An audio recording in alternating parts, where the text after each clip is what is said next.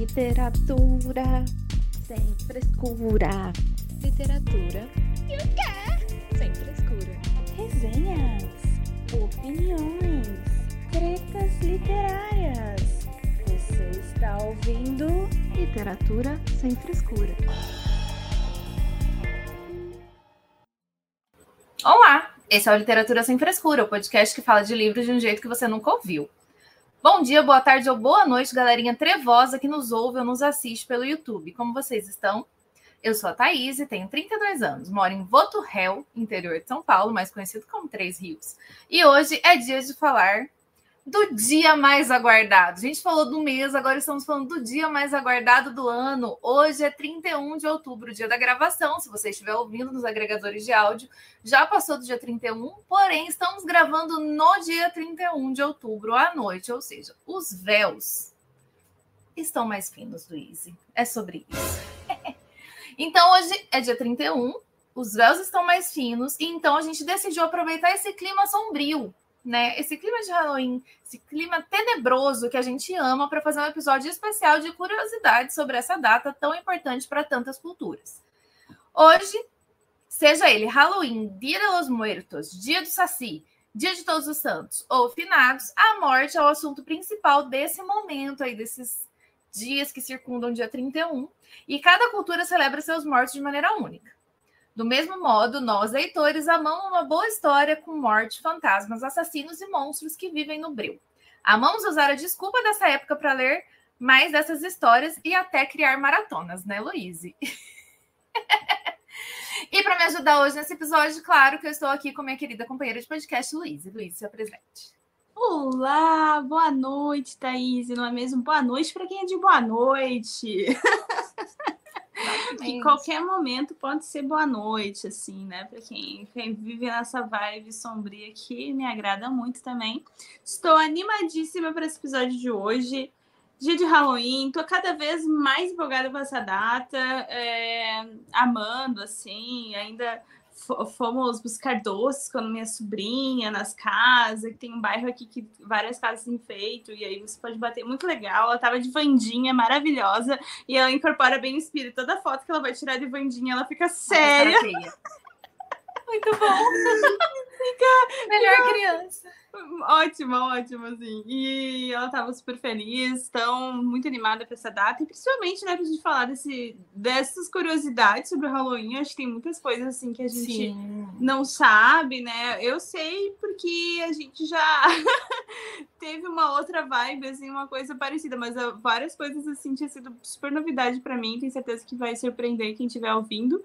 E vamos falar também mais sobre a nossa maratona, um completo sucesso, não é mesmo? Então, Sim. super feliz da todo mundo que participou aí, acompanhou, leu bastante e a gente conversar sobre isso. Animadíssima.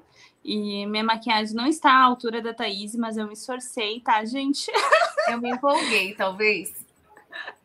Não, maravilhosa. Se eu soubesse fazer assim, né? Mais profissa, eu faria, inclusive. Foi totalmente freestyle isso aqui. Peguei uma foto e copiei. É sobre isso. Gosto. Muito bom. Então, antes da gente começar, quero deixar o lembrete para você acompanhar o perfil desse podcast no Instagram pelo arroba Lite sem frescura. No TikTok também dizem que a gente tem um perfil lá. Tem um vídeo só postado até hoje, mas tá lá, tá bom? Tá então, fantasma? Tá, tá combinando com a ah? Tá combinando. É sobre um dia a gente consegue é, fazer todas é. as coisas que a gente queria fazer nas redes sociais, mas por enquanto é difícil, gente. É isso aí, é a vida adulta. E você também pode seguir a gente no nosso canal no YouTube. É só pesquisar por literatura sem frescura, se inscrever no canal e ativar as notificações para acompanhar nossas lives, que são toda terça-feira, às oito e meia da noite. Bom, galera, enfim, o Halloween chegou. Nossa maratona está chegando ao fim e foi um grande sucesso, como o Luiz e Ben já disse aqui pra gente, na minha humilde opinião, claro, na nossa porque lemos muitos livros trevosos, trocamos muitas figurinhas e celebramos esse mês do horror fazendo o que mais amamos, lendo e falando de livros. E para comemorar nosso episódio de hoje, será um grande especial de Halloween, Dia de los Muertos, porque, porque eu, eu incorporei o espanhol. Eu falei Dia de los Muertos, por que não? espanhol. Louca! Socorro, volta! Halloween barra Dia de los Muertos, porque eu não posso deixar essa data de fora também, porque eu amo Porque eu não posso deixar a celebração latina de fora, como eu disse. Então, para comemorar, vamos trazer várias curiosidades sobre essa data. Mas antes, gostaria de informar que usamos como fonte para essa pauta o site e-dublin.com.br, exame.com e blog.culturainglesa.com.br. Achei chique que não foi Wikipedia. Não foi Wikipedia, tá bom? Apesar de ser a fonte mais segura. 90% dos nossos episódios é a fonte Wikipedia. Uhum, foi, dei uma diversificada hoje, assim, só para variar um pouco mesmo, tá bom? Então tá bom. então vamos começar as curiosidades. Luiz vai começar falando pra gente sobre a origem do Halloween. Eu vou falar sobre a origem do Halloween sem dar risada, não tem aquela parte. Nabos.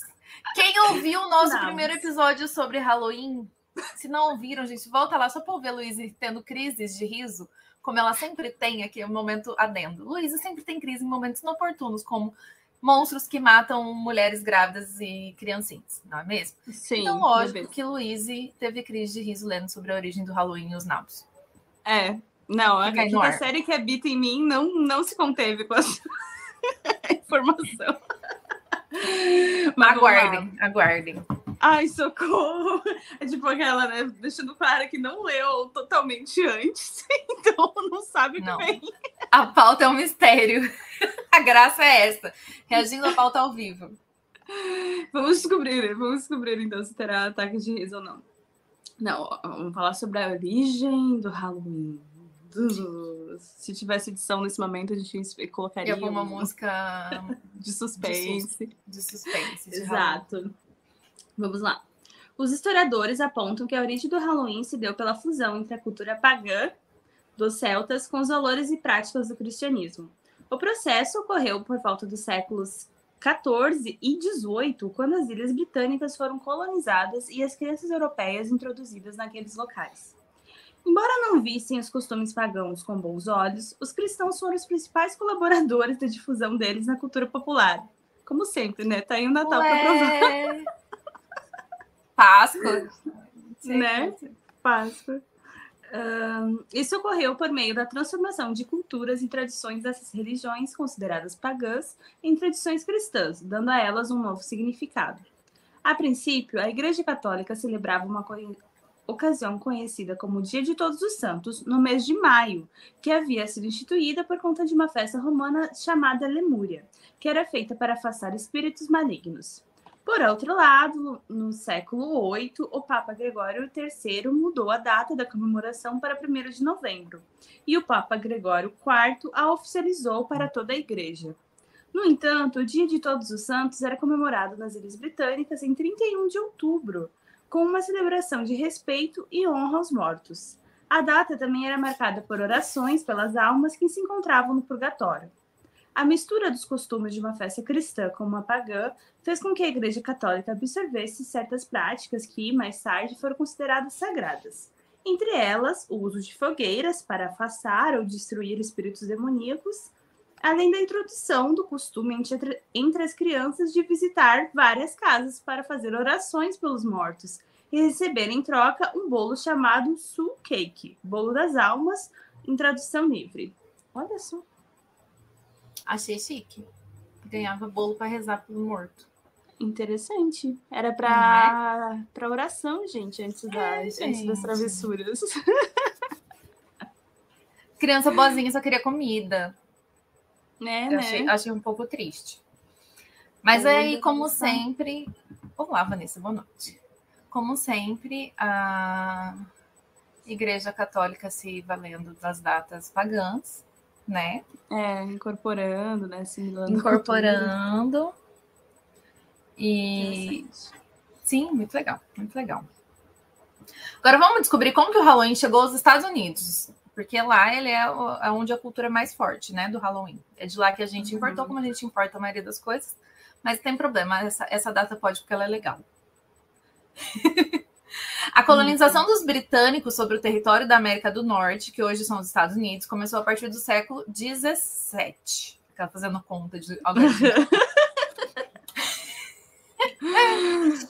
Ai, Deus. Inicialmente, o grupo de imigrantes que predominou nos, nas 13 colônias foi de puritanos, também conhecidos como calvinos. que se opunham não apenas à Igreja Católica, como também a diversas práticas populares, como o Halloween. Contudo, vários historiadores afirmam que essa celebração chegou ao Novo Mundo graças aos grandes contingentes de imigrantes irlandeses do Novo Mundo.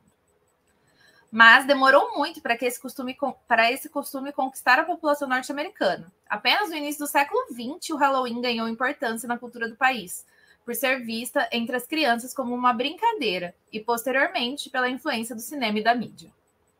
Atualmente, o Halloween é uma das festas mais populares dos Estados Unidos, mobilizando milhares de pessoas na caça de doces, uso de fantasias assustadoras, integração entre crianças e adultos, além de um estímulo ao comércio em diversos estados. É verdade.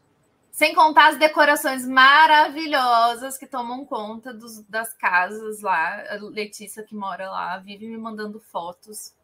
Ela me mandou de uma caveira fofoqueira, Fifi, que tava espiando o vizinho, assim, que puser. É muito, muito bom. bom. Ai, gente, o meu sonho era que, esse, que fosse assim também, para eu poder colocar decoração na minha casa. De Natal não precisa, uhum. de Halloween queria né? Queria. Mas a, aonde a gente foi, e, e no bairro, né, aqui em Florianópolis, que é Jureira Internacional, aí, né? Internacional. Internacional. Uhum. Aí são mansão, assim, né? São mansões e tal. E, e aí eles enfeitam, não todas as casas, assim, mas Sim. tipo, algumas, várias, várias casas chegam a enfeitar. E aí, nas que são enfeitadas, as crianças já têm o costume de pedir doce, assim. Sim. E aí, e aí o pessoal se puxa também. Tem gente que vai fantasiado também, tipo, os donos das casas estão fantasiados para receber, ainda mais quando tem criança, mas às vezes é só, é tipo, legal. adulto assustando também. É muito bom. Eu seria esse adulto. É, tem, tem uma, umas decorações assustadoras. Foi hoje com a, a Maia, minha sobrinha, tinha uma bruxa, assim, super numa porta, e ela, ela vai se mexer dali, ela vai sair andando. Daí quando chegou a dona da casa e abriu o portão e falou, ah, vai lá perto. A bruxa se mexia mesmo. Incrível. Ah, incrível. Que legal. Ela fazia movimentos da cabeça, imagina a fortuna, né? E, é, e fazia isso. barulho, assim, assustador também. E muito bom, muito massa, assim. Legal. Bem divertido. Mas seria legal se tivessem mais casas, assim, ah, todos os bairros, eu acho né? legal. É. E é importante para o comércio, né? Agora no Brasil aqui também já está bem maior, assim, né? Essas comemorações já tem mais gente fazendo festas, essas coisas, né? Já. É uma tradição legal. Eu Inclusive, eu me empanturrei de doces hoje no trabalho, porque eu fiquei enchendo o saco uma semana para ter festa de Halloween. Aí fizeram a festa de Halloween e eu me empanturrei de doces. Ficou, foi ah. divertido, ficou bonitinha a decoração. Queria. Mas foi só isso também, decoração e comida. o que é o mais legal. É, o mais importante, doces, oxe. Mais importante, com certeza. Nossa, a minha sobrinha conseguiu dois, dois potes de doce. Eu tava com vontade de roubar um deles, mas não roubei. Nossa, eu teria roubado com toda certeza. não, roubado, pedido. Falou, olha, você tem um monte, me dá um. É, não, eu, eu ganhei um pirulito dela. Depois eu Uau. uma bala. Tadinha, mas eu tava super feliz, tá? Foi bem legal. Porque das outras vezes a gente tinha ido à noite e aí à noite não tem tanto. Ah, já, já acabou nas casas, sabe? Sim, aí, pessoal vai de dia. É, daí falei. Ah, muito bom. Mas vamos continuar nesse roteiro maravilhoso para descobrir Sim. o que significa Halloween. A palavra Halloween é a abreviação de All Hallows Eve que significa Noite de Todos os Santos, ah, no caso a véspera, né? Porque o Eve é a véspera. Né? Surgiu a partir da, da junção de Hello, que significa santo, e Eve, ah, que significa véspera, justamente Uau. por ocorrer no dia anterior à celebração de, do Dia de Todos os Santos, que é celebrado no dia 1 de novembro. O Dia de Todos os Santos foi criado para homenagear todos os santos e mártires da Igreja Católica. Quando vocês dizem que só no dia de São Nunca vão fazer alguma coisa, fiquem atentos. Primeiro de novembro é Dia de Todos os Santos. São Nunca tá aí enrolado, tá aí no meio do rolo. Exatamente. É, cuidado. Ah, gente, a Igreja Católica tinha que se enfiar no meio do rolê e colocar todos os santos ali, né? Sim. Tinha, tinha, tinha. Muito bom. E que é maio, né? Não, a e aí, então, assim, demonizar. Ai, porque Halloween é dia das bruxas, porque é do capeta. Uhum. Só é o dia do santo, gente. É véspera de todos os santos. É isso, Halloween. Olha só que absurdo. Nossa, uhum. meu Deus. Sim. Aí ficam. Não, e também, também uma coisa sobre dizerem que não é brasileiro, né? Isso me irrita também. Porque, tipo, qual celebração que. É tipo, brasileiro. É, Então a gente não vai é- comemorar mais nada, Natal, Páscoa. Que- que É, os índios que os povos originários que vinham aqui comemoravam o Natal, sim. Essa é brasileiríssima. claro. Então, tipo, todas essas grandes datas são importadas, né? Então, Sim. Só aceita. Por que, que a gente não vai importar mais legal? É. Oxi! Não, e eu, desco- eu descobri esse ano que é feriado no- nos Estados Unidos, né? Obrigado. Nossa, isso podia ser, né? Nossa, tem festa, eles fazem festas, tradicional, todo mundo fantasiado. Inclusive os adultos, os adultos não vão pedir doce, mas eles fazem festa para ir todo mundo fantasiado e encher a cara. É isso. Sim, muito bom. Ótimo. Ah, eu gostei da ideia da Vanessa, eu gostei dessa desculpa para comprar livro, que ela se deu cinco livros de presente de Halloween porque ela não come doce. Nossa, que Gente, triste não comer doce. Eu comeria doce e compraria o livro também. É.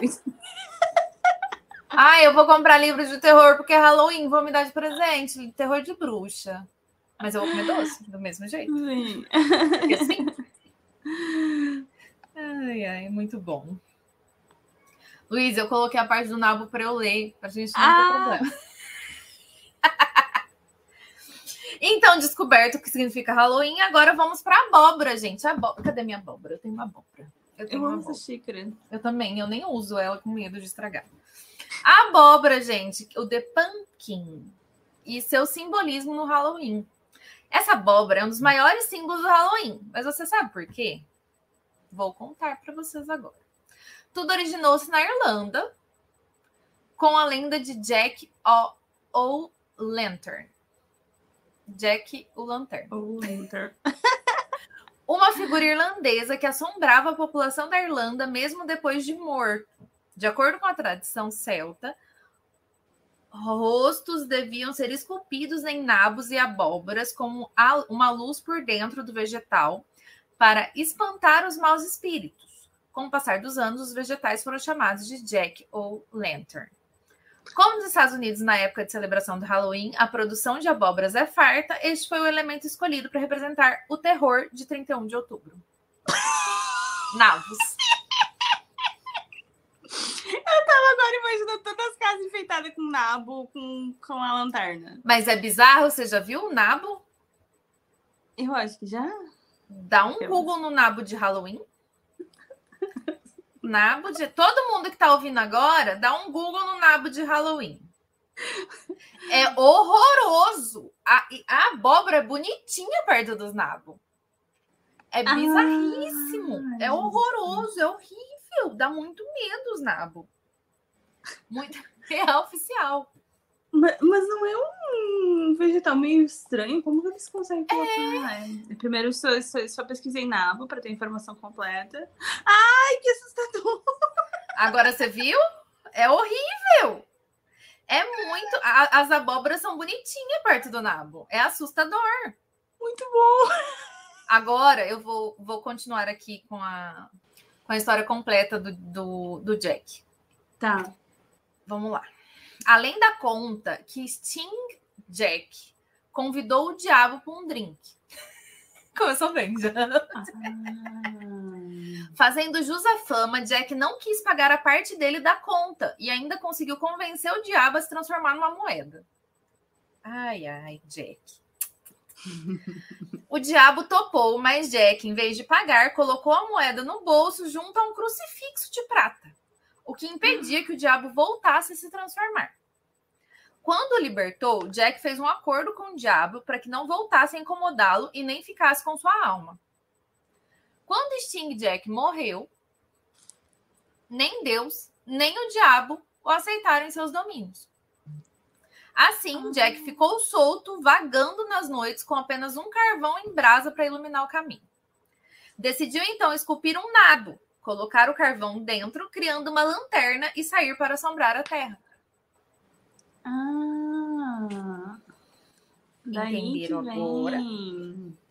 Porque ninguém quis ele, nem Deus, nem o diabo, porque ele fez diabo de tonto. Foi, foi. Nossa.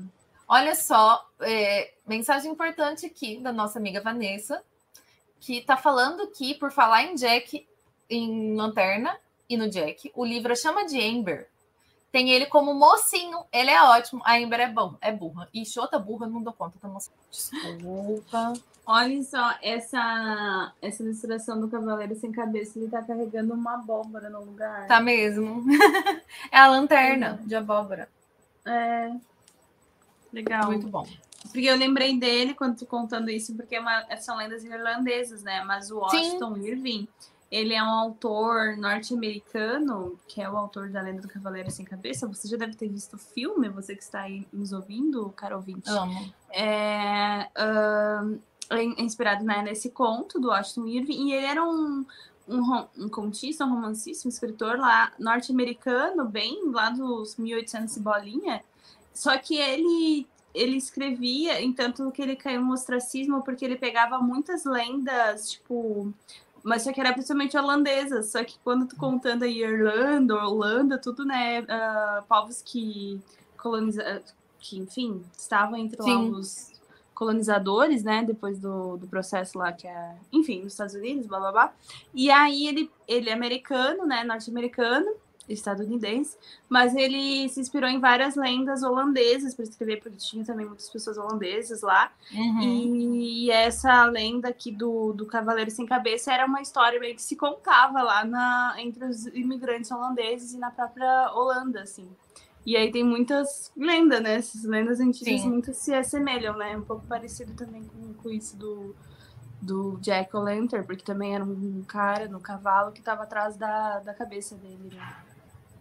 Enfim, um fantasma. Né? Exatamente. Né? E o Jack, ele foi proibido de ir para qualquer lugar, então ele ficou vagando e assustando as pessoas.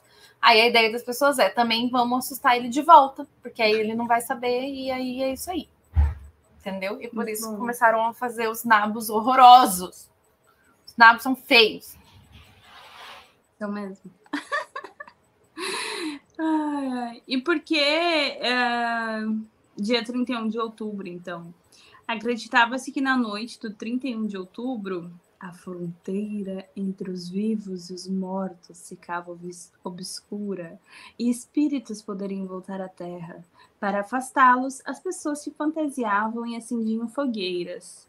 E aí vem da de Samhain, né? Que também é da, da cultura pagã, né? Que é o dia da.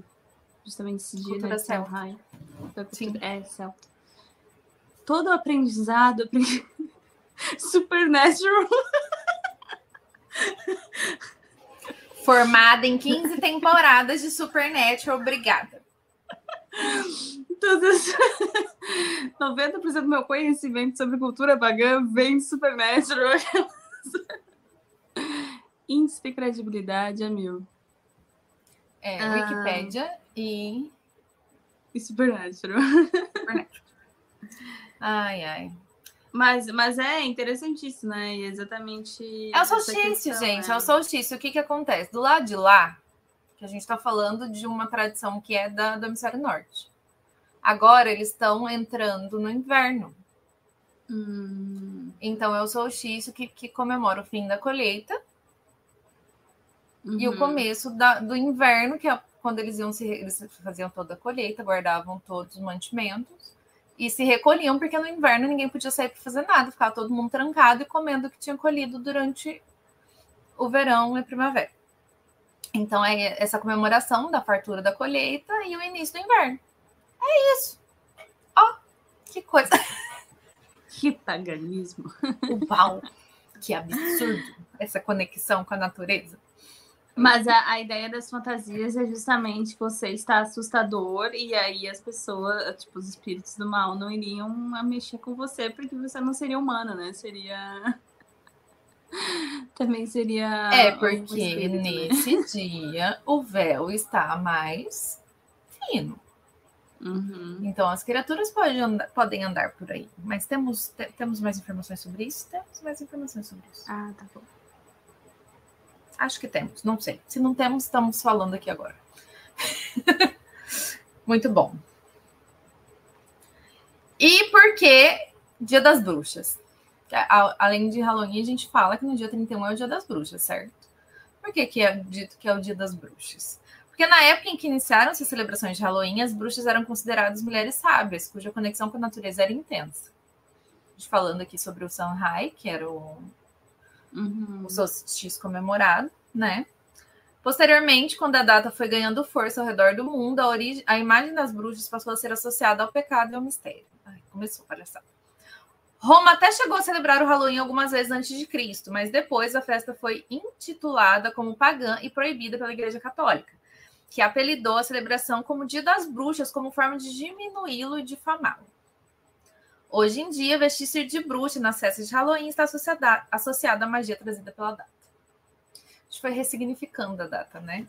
Acho maravilhoso. Antigamente era bruxa porque era uma, uma comemoração, era uma data da roda do ano aí, das bruxas pagãs, e a bruxa era considerada uma sábia, e é isso aí. Aí veio a igreja católica foder com tudo. Aquela, eu, tô, eu, tô, eu tô em busca da minha excomunhão. Tal qual, Faz tempo, né? E aí colocou como forma de difamar. Ai, porque é dia das bruxas, as bruxas são uma coisa ruim, então é um dia ruim que comemora trem ruim. E aí a gente já está ressignificando de novo que esse vestido de bruxa, como eu e Luiz estamos aqui hoje, significa essa conexão com essa magia que tem essa data. Eu achei muito legal ah. isso, essa e ressignificando com o tempo essas mudanças aí da Verdade, do Dia das Bruxas. Né? Sim, sem dúvida. Importante, bem interessante. E, um... Ah, eu achei legal isso também, ó. Vamos descobrir qual o significado do gato preto no Halloween. Chamar o Salem e o amendoim para participarem dessa. Por favor. Se eles, concordar, se eles concordam ou não. um gato ganhou uma fama em antigas lendas de várias civilizações.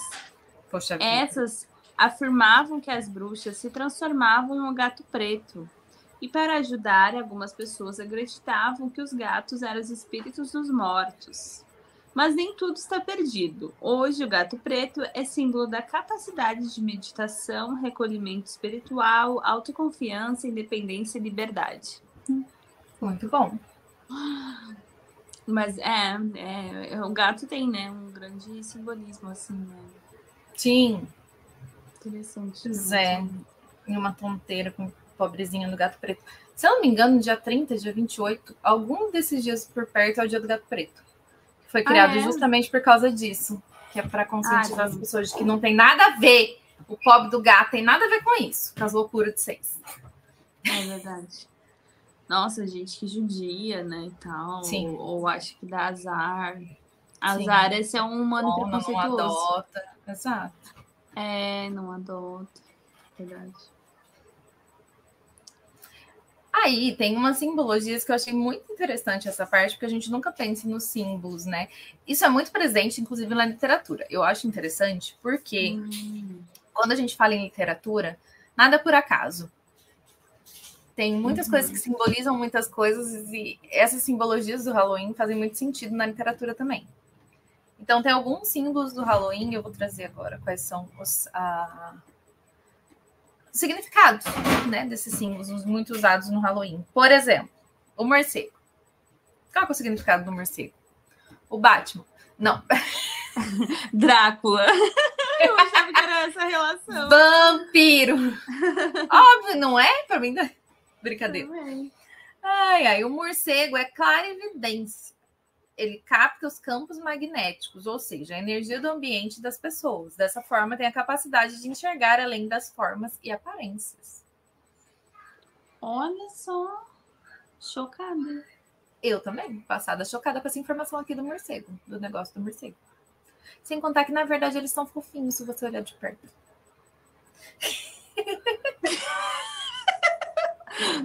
Não vamos discordar. Eles são mamíferos, eles são fofinhos. Agora, uma coisa que não é fofinha é o quê? A aranha. E o que, que a aranha simboliza? A aranha simboliza o destino. Luiz, sabe do que, que eu lembrei? Do jogo do anjo? Jogo do anjo. e a sua teoria da aranha. Toda, toda hora, gente. Jogo do anjo do Carlos Rizafon e eu ia no grupo. Olha lá. Teia. Aranha, aranha de novo. novo. Olha lá comparando lá o um negócio, a cena ele vai, tem aranha de novo, tem teia, tem teia, tem aranha, tem teia. E aí eu tava achando que no final, aquela, no final, aquela que já tinha lido todo o livro, tava relendo, mas criando novas teorias, porque sempre é importante, né, a gente renovar as loucuras que tem na mente. E aí eu, não, mas tem alguma coisa a ver com essa teia, não para de aparecer essas aranhas. Mas fez bastante sentido aí que tu, tu vai trazer. Destino. E o meio da teia, e o meio da teia é como um suporte que faz com que seja possível seguir em frente. Ah. Achei interessante. É, eu, eu é, porque rede, né? Né? Tanto que eu acho que é. Hum? Não, eu, eu não faço a menor ideia, você não falou. Você pensou ah, alto. Tá, eu lembrei. Eu, eu fiquei lembrei. aqui esperando. Eu lembrei. A conexão aconteceu só na minha cabeça.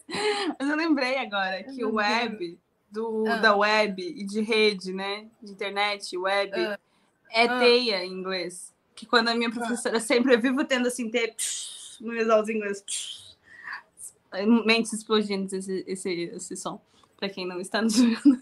é, web. que você está falando, mas deve ser. Web de. Tá, isso de eu já entendi, mas o que, que tem a ver? É a mesma palavra para teia de aranha. É? Uhum. Hum, entendi. É a mesma palavra de teia e rede, faz sentido. Uhum. Thiago, tomara que seja, tomara que eu não. não Aí não é. Próximo. Próximo, vai lá. Caldeirão está ligado à fertilidade. É no interior do caldeirão que tudo se transforma. Assim, o grão vira alimento, a raiz vira remédio, o sonho vira realidade e a mágica acontece. Achei poético. Ai, que lindo! Eu achei poético isso aqui. Uhum. Muito poético. Caldeirão é fofo. Vassoura. Eu sei o que simboliza. Você pega ela, coloca atrás da porta, a visita vai embora. Ai, sempre funciona aquela. confessando que é pra fez. isso que ela serve. Quem nunca fez isso, gente? Socorro. É muito bom. A vassoura é o símbolo da limpeza. Não. A vá. Desculpa, gente. É um objeto que tem o poder de varrer tudo aquilo que é negativo. Ou seja, põe atrás da porta que a vizinha chata vai embora.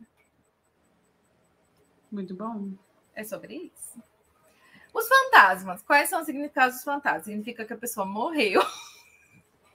Ai, gente, desculpa, que eu não consigo o significado de fantasma. Fantasma! Olha, não estava errada, não estava errada a minha associação. Teia de aranha, spider web. É, web é teia mesmo. Tá bom. Ninguém aqui, a gente estava concordando aqui, ó, porque eu também não faço a menor ideia. É, não, não sei sentido. É porque Elf teve minha conexão, mas depois ela quase se perdeu no meio da, da minha Sim. cabeça, né? Mas, enfim, só para tudo bem. Feliz.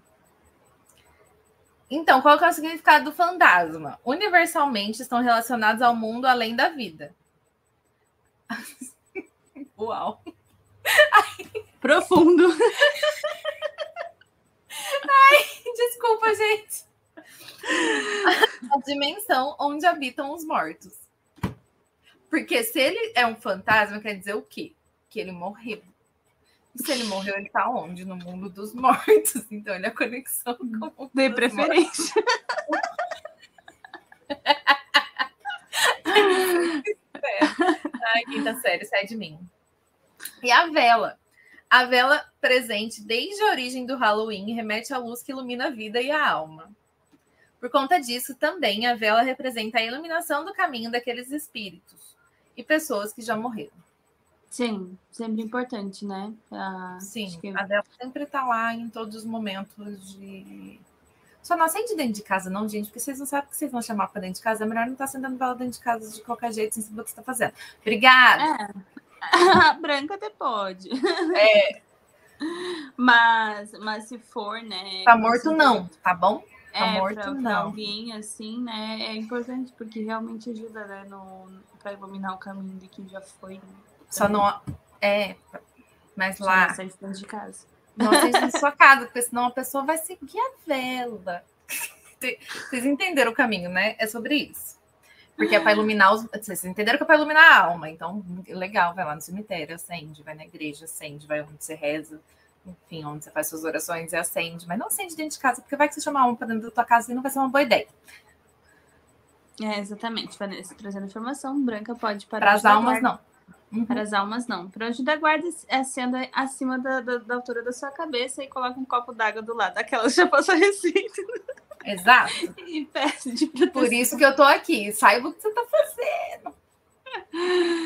É, muito bom. bom. É isso. Bom, gostei, gostei. O mais surpreendente para mim foi, acho que, o morcego. Porque pra realmente mim também. Não, não sabia que ele tinha alguma relação além do Drácula. Aquelas e do Batman. Morcego. e do Batman. Muito bom. Uh, sobre as cores, as cores do Halloween. As cores laranja, preto e roxo não foram escolhidas por acaso para representar a festa. Elas representam, cada uma delas, algo que faz sentido na cultura celta. Isso eu amei. Muito legal. Sim. Laranja, cor que traz vitalidade, energia e força. Os celtas acreditavam que os espíritos se aproximavam daqueles que se vestiam de laranja para sugar-lhes a energia. Oh. Eu não sei se eu gostei de usar laranja. Aquelas, repensando a escolha da cor do meu quarto. em dois minutos. Meu Deus, eu pintei tudo de laranja. Ou Preto, cor predominante dos magos, bruxos, feiticeiras e sacerdotes. Sacerdotes. Sacerdotes. Dos, do mestre das trevas. Tá bom. Roxo simboliza a magia presente em toda a comemoração de Halloween. Ah, o roxo é o mais de boa ali. Sim, magia. Roxo é legal. Muito bom. Legal, né? E é interessante Sim. que ainda esses símbolos continuam, né? Tantos anos que se passaram, e é justamente isso que isso é importante das tradições, enfim, parece que elas servem, né? Ou porque isso que elas viram tradições. Porque tu vai numa festa de Halloween, sempre vai ter essas cores, né? Sim, exatamente. Sempre as mesmas, e elas combinam. Eu acho que essa é a parte mais legal. Sim. ah, então. Próximo é gostosuras ou travessuras. Que é o que é muito falado pelas crianças. Aí, Luiz, foi com a. A gente já Sim. falou um pouquinho sobre as origens lá, que tinha a questão das crianças que pediam que faziam as rezas para os mortos. Então, o que significa a frase gostosuras ou travessuras que as crianças falam quando vão pedir doce na porta dos, das pessoas? Existem três teorias sobre a origem do trick or treat, que é doces ou travessuras. A primeira sugere que durante o Samhain celta, de, celtas deixavam comida para apaciguar os espíritos que percorriam a terra durante a noite. A segunda teoria especula que a tradição de distribuir doces no Halloween tem origem na prática escocesa do guissing. Durante a Idade Média, crianças e adultos menos afortunados costumavam ir de casa em casa coletando comida e dinheiro em troca de oferecer orações para os falecidos. A gente falou lá no começo. Os praticantes desse guissing deixaram de lado as orações em favor de práticas não religiosas, incluindo canções, piadas e outras brincadeiras. Ah, acho que zoar com a cara das pessoas é mais legal. Eu não, vou, eu não vou rezar, não. Ou você me dá doce ou regasca a sua casa. É. e uma terceira teoria conta que o costume de pedir doces no Halloween nos Estados Unidos tem origem no Belsnickelin. Meu Deus, Deus, só Deus sabe como é que fala isso. Uma tradição de Natal teuto-americana, em que as crianças se vestiam a caráter e depois visitavam os vizinhos para ver se os adultos conseguiam adivinhar as identidades dos disfarçados. Ah. Em uma versão da prática, as crianças eram recompensadas com comida ou outros agrados se ninguém conseguisse identificá-las. Que legal! Eu amei. Muito Duvido bom. que você sabe quem eu sou. a gente confunde mesmo aquela. Sim. Mas eu acho. Nossa, eu, não conhecia nenhum ali, o Gui. Também não. Belsny. Eu achei super interessante. Uhum. É que são tradições Nossa. tão antigas, né? Que elas vão se modificando, vão se fundindo, vão mudando e a gente acaba não sabendo exatamente de onde veio. Né? Sim. Mas Sim. essas teorias são muito interessantes, eu acho máximo. Assim. Muito e aí virou essa brincadeira divertida de pedir doce na casa das pessoas, que eu queria que adultos também pudessem fazer, e que fosse uma prática normal no Brasil para eu pedir doce na casa dos, dos vizinhos. é. É. Gostaria. Ó. Sim. Temos que viajar para os Estados Unidos num, num Halloween. Pois é. Ou pro contratar México no Dia das Mães. Ah, Contratar umas é. crianças. Mas os doces tem que entregar aquelas. Sim. Muito bom. Sem Não, dúvida. mas Dia de los Muertos deve ser ainda mais lindo, né? Eu tava vendo lá, eles fazem não sei quantos dias de festa, dependendo do lugar. Sério? Muitos dias de festa. É uma festança sem fim. Amo. Não precisa muito desculpa pra fazer festa também, né? Não, Acho justo. qualquer tipo- feriado. Tipo carnaval na Bahia que começa em janeiro. É tipo isso. Exatamente tipo isso. Muito bom. Tu, tu quer ler o próximo ou eu leio o próximo? Pode ler. Vamos na sequência, porque tinha uma a mais ali no meio. Origem do Dia de los Muertos. A história da celebração pelo Dia dos Mortos no México é de origem indígena e já existe desde o tempo dos astecas e dos maias. Inicialmente, a comemoração era realizada durante todo o mês de agosto. Quando os colonizadores espanhóis chegaram, ficaram chocados com os rituais pagãos dos índios. Oh my God! Chocados. Assim, alteraram a data comemorativa para o fim de outubro e início de novembro, de forma a fazê-la ficar mais próxima do Dia de Todos os Santos e do Dia dos Finados, celebrados pelo catol- catolicismo nos dias 1 e 2 de novembro, respectivamente. Lá vai os colonizadores. De novo, Vai tentar dar. socar a cultura deles, goela abaixo, das pessoas. Aham. O melhor é, desde o tempo dos astecas e dos maias, que virou uma coisa que eu uso todo dia quando é uma coisa muito antiga, muito arcaica, desde o Zé- do tempo dos, dos maias dos astecas. Isso aqui realmente é desde a época dos astecas e dos Sim. maias. É uma celebração, faz- gente, maravilhosa, né? Uma celebração indígena. Eu já amo por causa disso. Sim, sim, muito interessante. Mas eu tava ouvindo, antes, antes daqui da gravação, uma menina do. Não sei se a gente vai falar sobre o Saci, eu posso. Não, podemos falar depois, mas não, não coloquei. Porque desde 2003 foi dada essa lei que hoje no Brasil é dia do Saci, né? Ah, pra não ser, enfim, pra brasileirar, pra tra- trazer um toque. Para ter o do nosso folclore. É para inserir o nosso Exato. folclore. Só que essa criadora de conteúdo indígena, é que ela, ela é indígena, enfim, ela sempre traz muitas referências bem interessantes. Não vou lembrar o nome, porque sou péssima com o nome, me desculpe. Mas Peraí, você me quem- mandou. Ela é. Ela é conhecida. É, ela é bem conhecida. Eu ia falar quem é do- dos meios aí do- das bookheads, provavelmente deve con- reconhecer ela. Mas aí ela tava falando que Saci, o Saci, né, é uma lenda que também, né, foi, enfim, do folclore brasileiro, mas é uma figura que era indígena a, a primeira, primeiramente. É a. Maíra. Ah, Maíra. É a Maíra aí? do. Ela é a dona idealizadora daquela caixinha de assinatura turista literário. Ah, é? Ela é a dona proprietária. Eu não sabia. Sim. Interessante. Eu comecei a seguir, não sei porquê. Ah, porque ela fez aquilo do, das leituras do Novembro Indígena, ela tava comentando, uma coisa Uhum. assim, eu comecei a seguir ela. Ah, ou do mês indígena, não era novembro, não. Enfim. Ah, aí ela tava falando que, na verdade, daí o Saci também foi meio a criação ali do Monteiro Lobato, né? E, que é racista. E, enfim, ele foi né, mais difundido nessa época ali, né? E aí essa comemoração do Dia do Saci vai colocar a lenda né, sobre falar sobre ele, só que sem contextualizar que vem também de uma questão indígena também, que daí era realmente uma de uma pessoa que foi um cachimbo, daí não era cachimbo, era outro tipo de erva, enfim, É um encantado, né? É. É, é a história de um encantado. Na verdade, o Monteiro Lobato roubou. Isso, cachorro. Uma ótima hora, professor Latim. O Monteiro rouba... Robato roubou. o Monteiro Lobato roubou essa lenda indígena, desse encantado indígena, que não tem nada a ver. E aí, como ele era bem do, do racismo, ele incorporou Uhum. essa história de ser um negro que andava numa perna só e fazia atrapalhadas e tal, mas também foi uma coisa roubada, né? De, da cultura indígena. Sim, é, sobre isso que ela tava falando. Ela indicou dois livros, assim, que eu não vou saber falar. Mas que, pra quem, quem quisesse conhecer mesmo.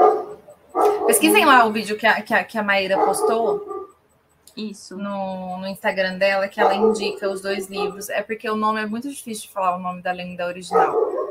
Eu não vou saber falar também que os livros é o nome da lenda original do, do Saci.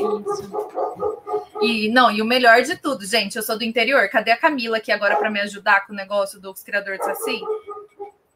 Gente, eu lembro que Cê- ela contou. Você sabe que tem os criadores de Saci, né? Aí eu tenho um amigo que trabalha comigo que ele tem um podcast também.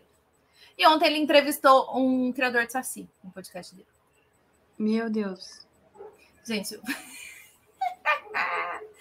eles criam saci, tem criação igual bicho, só piora a situação, né? Só piora. É é um medo de infância meu. Trauma. Total medo de infância meu achar um saci. E eles criam saci. E tem. Nossa, eu já vi reportagens na televisão, o pessoal faz falando que cria saci, mas ninguém só vê se não tiver câmera filmando, óbvio. Sim. Você pega o saci com a peneira, de acordo com, com o que tá na lenda realmente. Você sabe, né? Que para pegar saci, você tem que jogar a peneira no redemoinho de vento. Eu vi naquela série da maravilhosa da Netflix que Sim, o. Nossa. Calma. Pig, Pixie, Marcos. Sim. Tem a Cuca. A Cuca é a Alessandra Negrini. Aquelas... Sim, eu tô tentando lembrar. A Hoje minha memória deu adeus. Ela saiu voando, assim. Pegou a vassoura e foi embora. É Cidade Invisível. É isso. Falando isso, eu não terminei a segunda temporada até hoje, gente. É maravilhosa, Cidade Não. Invisível, tá? É Sim. muito legal ver nossa, a nossa cultura sendo mostrada para outros países, né? Uma coisa que não acontece. Nem a gente mesmo tá ligando muito para Da nossa própria cultura, né? da nossa própria cultura. Sim. Ó, a Vanessa contando que a mãe dela era de Rio Preto e disse É que daqui, escutou gente, daqui do Saci lado. umas três vezes em Bálsamo e Mirassol. É, aqui do lado, tudo do lado desses lugares. E o povo fala que ouve o Saci subir à noite. E ele dá. Ele faz trança no rabo e na crina dos cavalos. Ele assovia. Ele é, tem todos esses rolês aí. Eu cago de medo. Principalmente depois que eu li o livro do, do Marcos de Brito, né? Escravo de capela. Fica aqui já a indicação, se você quer ter um cagaço de uma releitura de, de uma lenda do nosso folclore, escravo de capela. Você não vai querer ouvir o Silvio Saci, não. Só avisando mesmo. Sim. Você vai ficar bem traumatizado com medo de ouvir Silvio à noite. Só fica aí no ar aí. Gente, um dos piores livros que eu já li na minha vida. Piores, assim, de medo. Porque o livro é incrível. Mas um dos mais assustadores e terríveis e horríveis e tenebrosos que eu já li e leiam Favoritados cinco estrelas. Muito bom. É, Ai, ai. vou ver assoviar. Muito bom. Nunca responda assovios em mato, gente.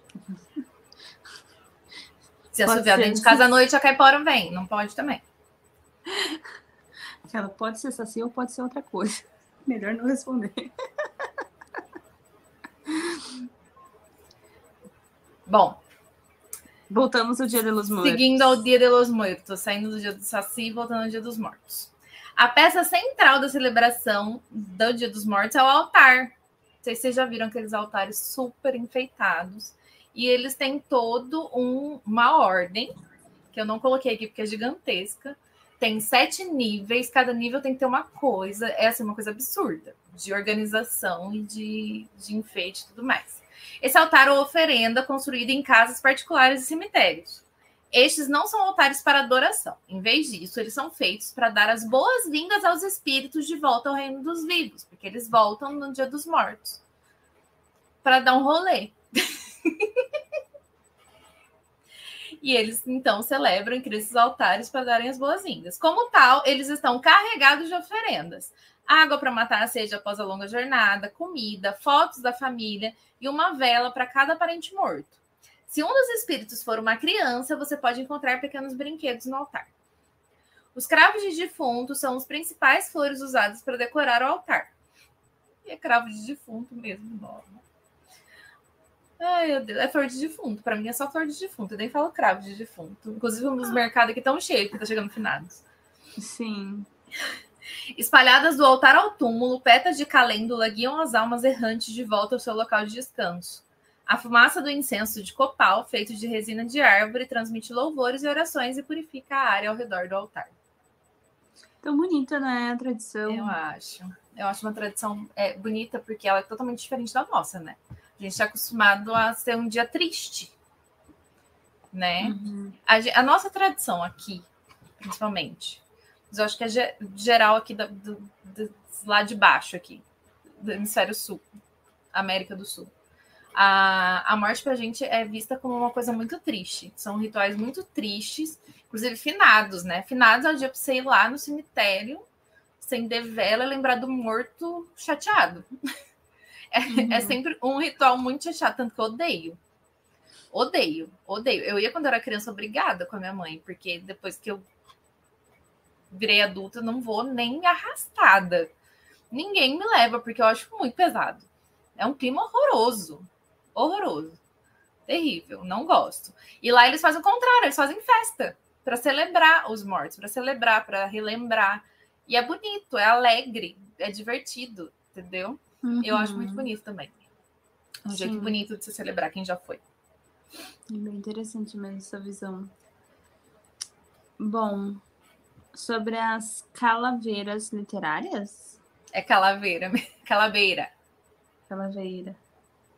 Calaveira significa crânio, mas durante o final do século XVIII e início do século XIX, a calaveira foi usada para descrever poemas curtos e bem-humorados, que muitas vezes eram epitáfios de lápides sarcásticas publicadas em jornais que zombavam dos vivos. Essas calaveiras literárias acabaram se tornando uma parte popular das celebrações de Dia de los Muertos. Hoje a prática está viva e bem, você encontrará esses poemas inteligentes e mordazes impressos, lidos em voz alta e transmitidos em programas de televisão e rádio. Olha só que curiosidade. Que legal. É legal. E Não, e é engraçado, eu tava pesquisando, porque eu não conhecia. Isso é uma coisa que eu nu- nunca tinha ouvido falar. Eles, eles fazem, tipo, é como se fosse umas piadinhas, umas rimas, tem concurso. E eles usam muito as celebridades, tipo, as pessoas que estão em voga no momento. Ah, Então, se fosse no Brasil, ia ser tipo pra Anitta, pro Neymar, pra um político filho da puta, pro, sabe? Eles fazem, é muito engraçado, porque eles fazem as rimas, é uma, um poeminha, tipo uma rima. Ah, Então tem um concurso de rimas, aí eu tava procurando, eu só achei, tipo, em espanhol para umas pessoas que eu nunca ouvi falar, porque pra gente não faz sentido nenhum.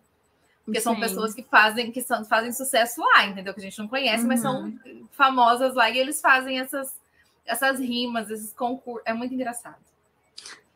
Que Que são divertidíssimos, tipo, zoando com a cara da pessoa. É, eu achei genial. Muito bom. Muito Sim, muito legal. É uma coisa que eu não conhecia. E aquela da pessoa que estudou. Eu, eu estudei muito cultura, cultura latina, a gente fazia. Acho que eu vou contar a mesma história que eu conto todo ano. Mas a, a minha graça com o Halloween começou na época da faculdade. Eu fazia espanhol, letras espanhol. E a gente fazia o Halloween barra Dia de los Muertos todo ano. A gente fazia festa. Então a gente pesquisava, a gente conhecia, enfim. E eu nunca tinha ouvido falar dessa, de- dessas calabeiras literárias. Eu achei o máximo. Eu achei genial. E achei divertidíssimo. Muito legal, muito legal, muito diferente. E fora as calaveiras, temos a calabeira mais famosa de todas, que é La Catrina. Catrina, que todo mundo já viu ela em algum momento da vida, que é aquela figura feminina com cara de caveira, cheia de flores, a Catrina, que é uma figura bastante icônica na celebração do Dia de los Muertos. A figura foi inspirada no quadro La Calaveira de La Catrina, a caveira da Catrina de José Guadalupe Poçada, que era um artista. É maravilhoso esse quadro, pesquisem. Deem um Google.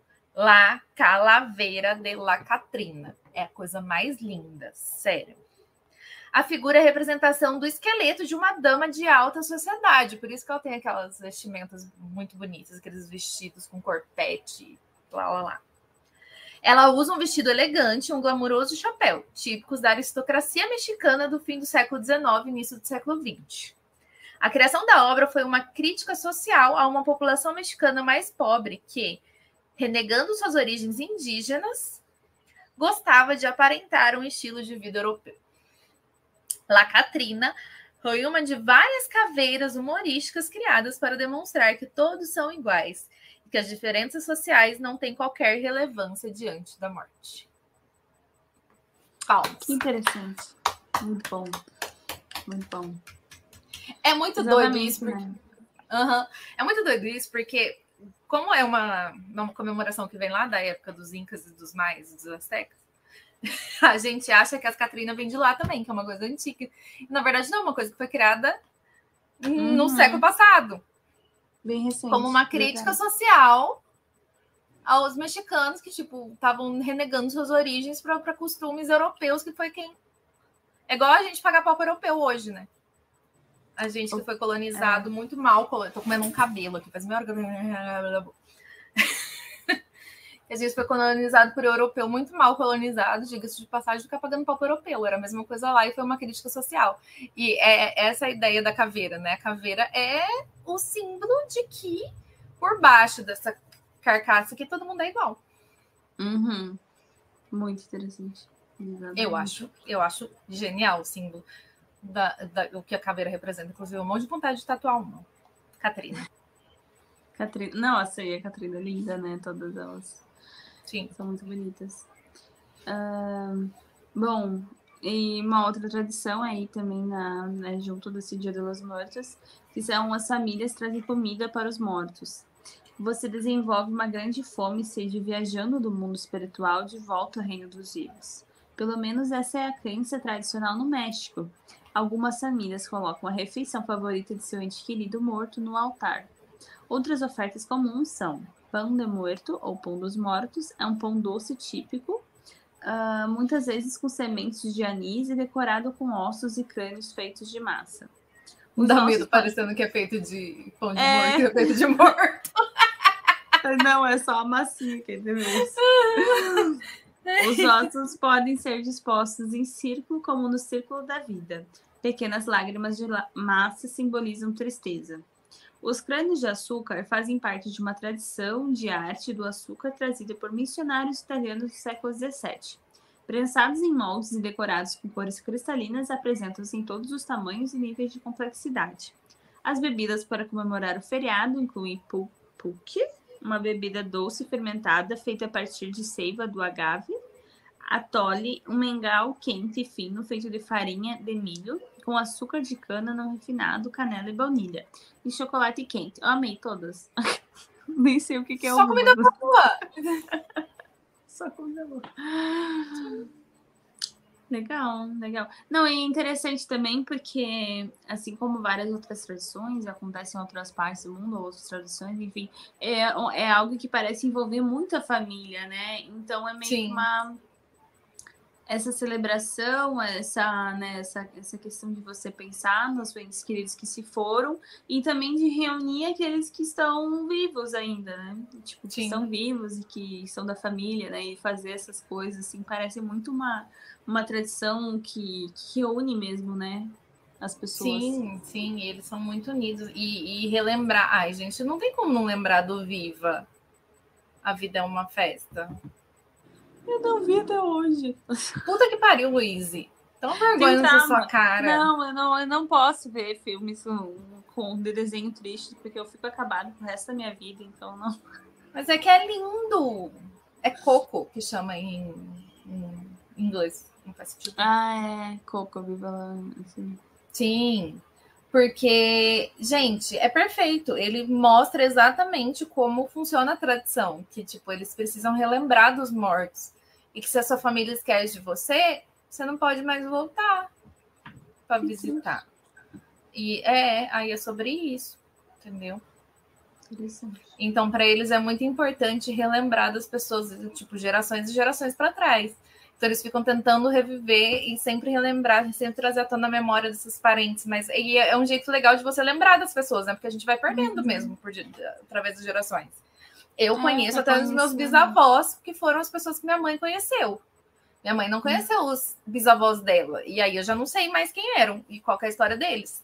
Entendeu? Uhum. E aí eles têm essa tradição, então eles vão buscando mais atrás para nunca esquecer dessas pessoas, com fotos, enfim, com recordações. É legal, porque é uma maneira de, de guardar a lembrança dessas pessoas, entendeu? Uhum. De construir a própria, né, a própria memória, a própria vida também, né? Sim, relembrando as histórias das pessoas. Para eles é muito importante essas histórias, essa tradição, essa ancestralidade. Ah, Os ancestrais, de relembrar os ancestrais. E é muito importante mesmo. uhum. Muito, muito bom, muito interessante. E as pessoas se vestem com fantasias, que é a parte mais importante da festa. o Dia dos Mortos é um feriado extremamente social. As pessoas fazem festa, que se espalha pelas ruas e praças públicas a qualquer hora do dia e da noite. Vestir-se como esqueletos faz parte da diversão. Então, pessoas de todas as idades têm seus rostos artisticamente pintados para se assemelharem a caveiras. E imitando a calaveira Catrina, vestem ternos e fantasias. Muitos foliões usam conchas ou outros artefatos barulhentos para aumentar a emoção. E também, possivelmente, para despertar os mortos e mantê-los próximos durante a diversão. Cada louco com a sua loucura, né? Pois é, né? É muito louco, porque, tipo, no Halloween, no Samhain, enfim, a ideia da fantasia é para afastar os espíritos, né? Para afastar, pra você se- não ser você se reconhecido, para você passar, Sim, se passarem sem chamar Desa- atenção. despercebido, assim. E aqui a, a intenção é, não, é que eles se aproximem, né? Que os espíritos se aproximem, né? Mas, claro, os espíritos da família, enfim, né? Mas vai saber. Sim. Mesmo assim, né? Não gosto. Aí, tá vendo? É porque é a nossa tradição. Olha que, co- que louco que é cultura, né? Porque culturalmente, para eles, é legal trazer os espíritos para perto. E Uhum. pra gente é aterrorizante a ideia de trazer o espírito para perto. Não quero o espírito perto, tá bom? Obrigada de nada. Sim, sim. Que interessante, né? Cultura. É tudo social, é tudo, so- é tudo cultural, sociedade Uma que ser criado. né? É tudo uma construção muito doida. E é assim que funciona, gente. É muito louco isso. Eu Muito bom. adoro essas tradições, essas formas diferentes de, de celebrar as pessoas que já Uhum. se foram. Só não gosto muito da nossa, não. A nossa eu dispenso, eu só gosto do feriado mesmo. Eu posso ficar em É. casa. Fora isso, É, mas querendo ou não, né, tá ali todo o hall, né? Esses três dias que são extremamente, né? Sim. aquilo que falou do véu, né? E, e tem ainda a lenda que é entre o dia 1 e o dia 2, né? Da procissão dos mortos. Ai, é verdade. Eu Esqueci Então, Luiz. da noite. Pessoas, não dia primeiro, à Dia noite. 2. Não abra a janela. Aí sempre tem a história, tá? Eu tava comentando com a mãe, e, e na nossa família tinha essa história também, que era uma vizinha que não sei o que lá.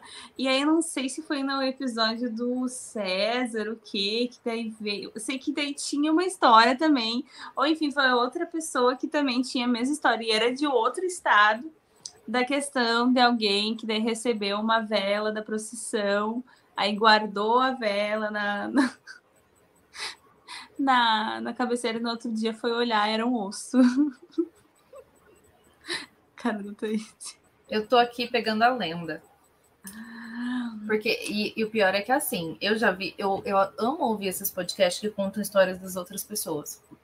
O Mundo Freak, que eu ouço muito, eles têm, eles têm o.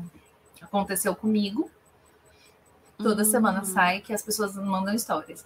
Aí tem o do, das meninas do modus operandi, tem o caso bizarro também, que eles também mandam histórias. do Tem o relato do além. Sim. É. Enfim. Tem várias histórias de pessoas que viram a procissão das almas. Uhum. E o que, que é a procissão? Gente, eu vou só, só para contar para vocês, já que a gente está falando de lendas assustadoras, né? Calma. Calma aí, o meu Google. De acordo com a fonte confiável Wikipedia. Ai, meu Deus do céu. A gente tinha que trazer ele, né? Ser representado. Quem? As almas? Na Wikipédia. Ah. Ó. Reza a lenda que nessa época do ano os mortos saem do cemitério em procissão e vão até a igreja, passando por todo o centro histórico. Isso aqui é de uma cidade específica. Mariana, Minas Gerais. Hum. Não. Mas é, to- toda cidade, todo estado tem essa procissão dos mortos. A lenda da procissão no dia 2. Ai, que foto dos infernos. A lenda, no dia 2 de novembro, de finados, à meia-noite, caminhava pelas ruas escuras da cidade de Iguapé, lá em outra cidade. Uma tenebrosa procissão de seres fantasmagóricos. Conto que, em certa ocasião, um homem que não acreditava nessas coisas sobrenaturais decidiu ficar na janela da sua casa para tirar a prova.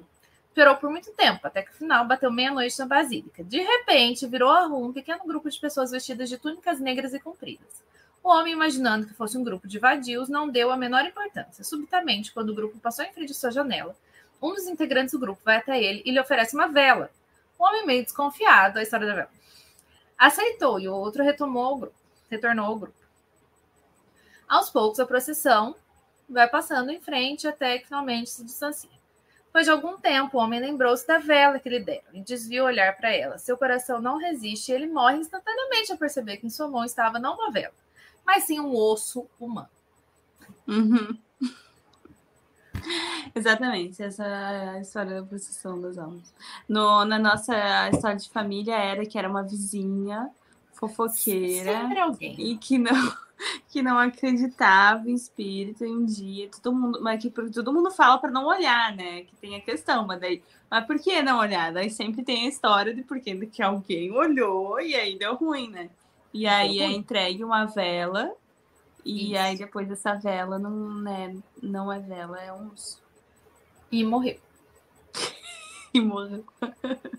E morreu. Exatamente. É Bom, eu adorei, eu adorei que a gente contou essa história. É uma das, das minhas histórias daquelas.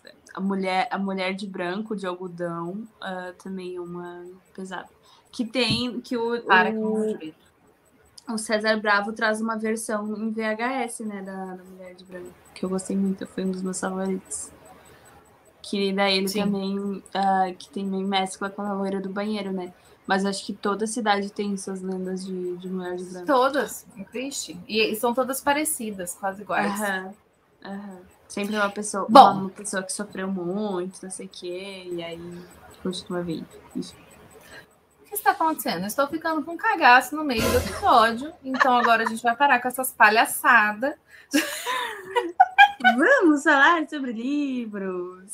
Vamos falar sobre livros. Já falamos muito sobre tudo que permeia, que acontece nesse dia tenebroso, que é o dia 31 de outubro. A gente gosta da- do, do, rolê, a gente gosta da ideia, a gente gosta do outfit, a gente gosta do outfit. A gente gosta do. Como é que chama? A estética. A gente Yeah. Exato, é sobre isso, né?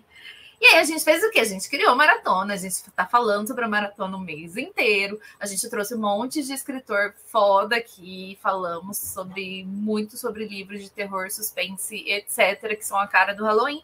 E agora a gente vai contar para vocês o que a gente leu nessa maratona. A gente prometeu e a gente praticamente cumpriu, Luiz. O que que aconteceu? Gente, surpresa! Halloween! Cumprimos quase tudo aquelas. E é ainda só acaba quando termina, né? Então, dia 31 A vai gente ainda tem algumas horas. Depois que acabar esse episódio, eu pretendo terminar um livro. Nem vou prometer. É, não, eu, eu, eu, eu acho que eu vou conseguir. Eu acho que eu vou conseguir, porque eu sempre acho que eu vou conseguir, né? Mas enfim. Sim.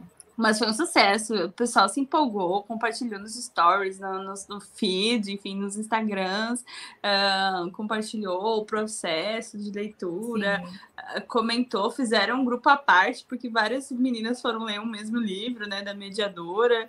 E Sim. Ai, foi muito legal, né? As pessoas super se empolgaram, a gente também. Trouxemos A gente trocou figurinha o né? mês inteiro no grupo. Foi, foi. Fofocou, falou de tudo. Foi divertidíssimo, gente.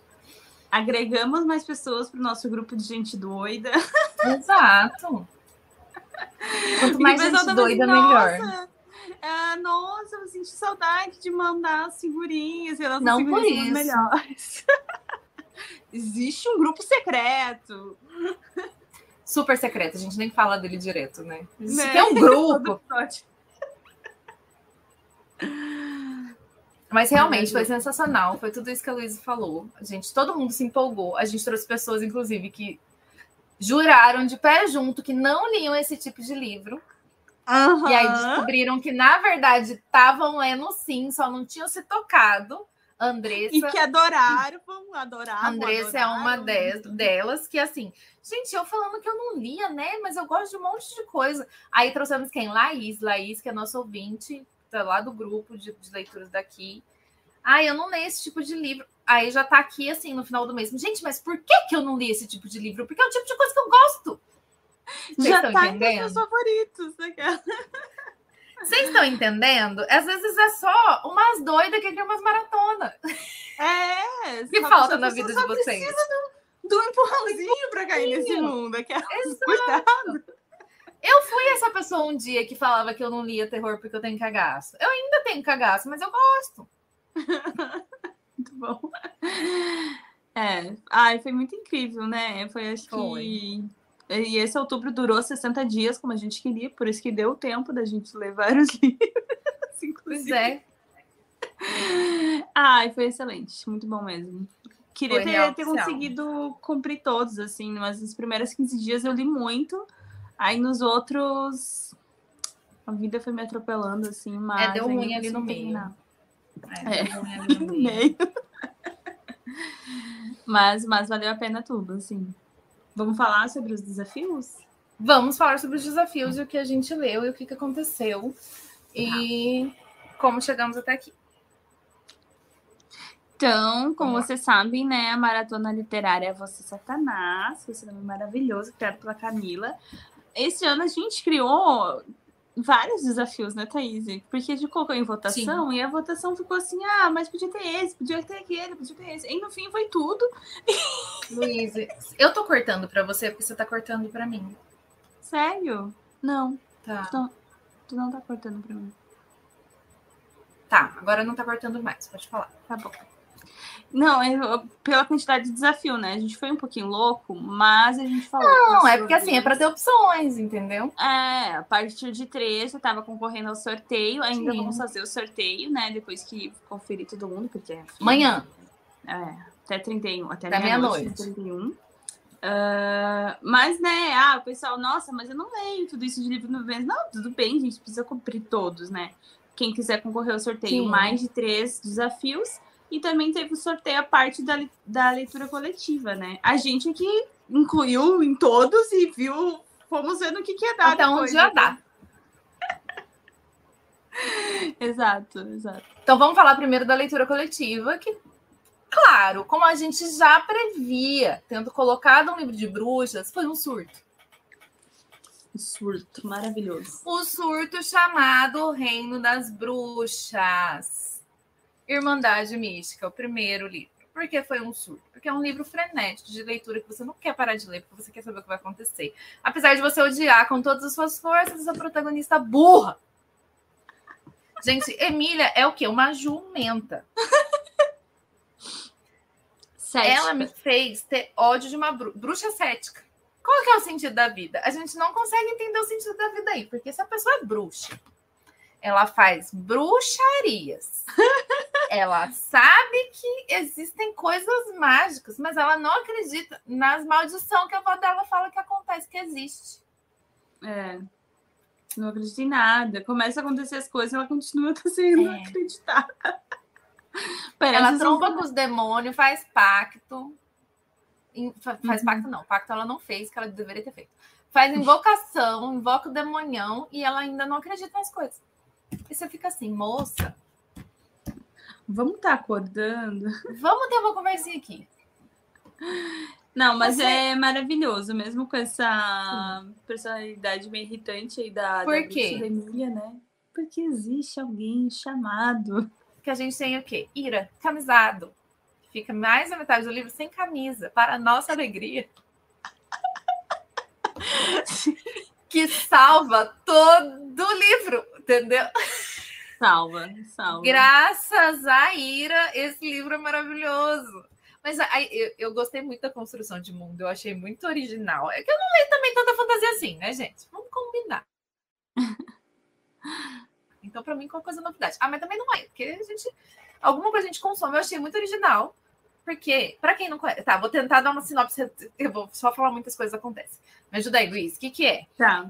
A gente tem a Emília, a Emília tem uma irmã gêmea, elas moram na Itália, final Não, para começar aí, né? Porque o cenário é bem diferente, geralmente. Itália, ou, sim. Ou, sei lá, é dos Estados Unidos, ou enfim, Eu já amei uma aí. construção de um mundo inventado. Ali não, ali tu fica praticamente conhecendo a Itália.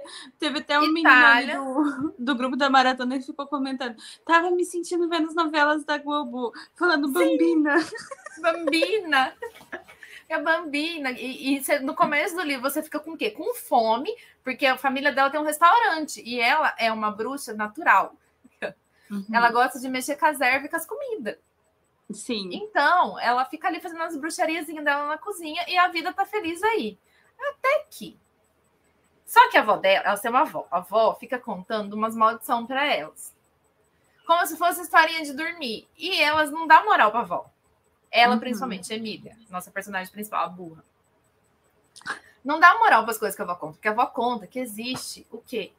Os reis do inferno. príncipes do inferno. Sim. Os príncipes do inferno, que são os sete pecados capital: o ira, o soberba, o, o gula, enfim, Luxúria, gula, inveja. Uhum. Esse povo aí. E que eles são os inimigos das bruxas. E aí tem, elas são bruxas, só que elas são bruxas do lado bom, elas não fazem magia negra. Aqui os sete e eu não sei porque teve essa divisão aí entre as bruxas, que umas fazem magia negra, as outras não. Não pode fazer magia negra, que mexe com sangue, que mexe com umas coisas. Na, na, na frescura, sem graça. e aí, alguma coisa acontece com a irmã gêmea da Emília, dá ruim. Aí a Emília vai tentar entender o que aconteceu. E a Emília é burra pra caralho. E ela vai fazer. O que, que ela vai fazer? Uma invocação. Aí ela faz o quê? Vou pôr umas palavras em latim aqui que eu acho legal, que vou pôr um latim, porque dá uma credibilidade.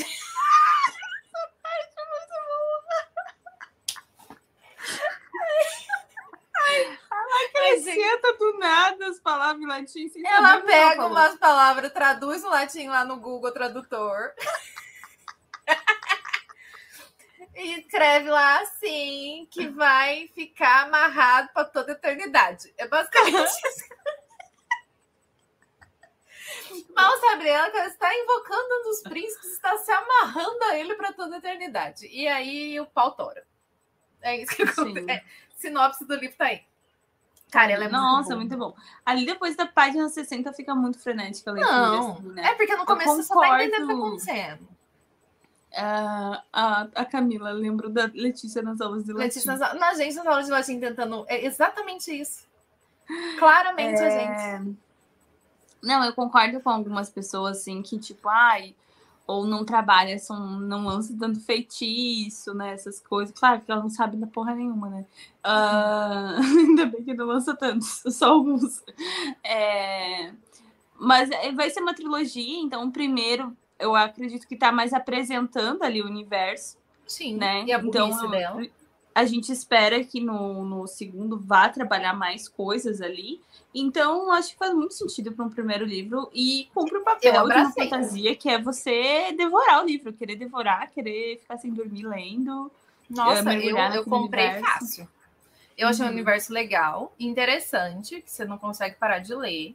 Eu acho que tem muita coisa ainda para ser é, trabalhada não para ser aproveitada ali, porque, uhum. gente, tem um mapa aqui do inferno, dos sete círculos do inferno, a gente nem chegou lá ainda.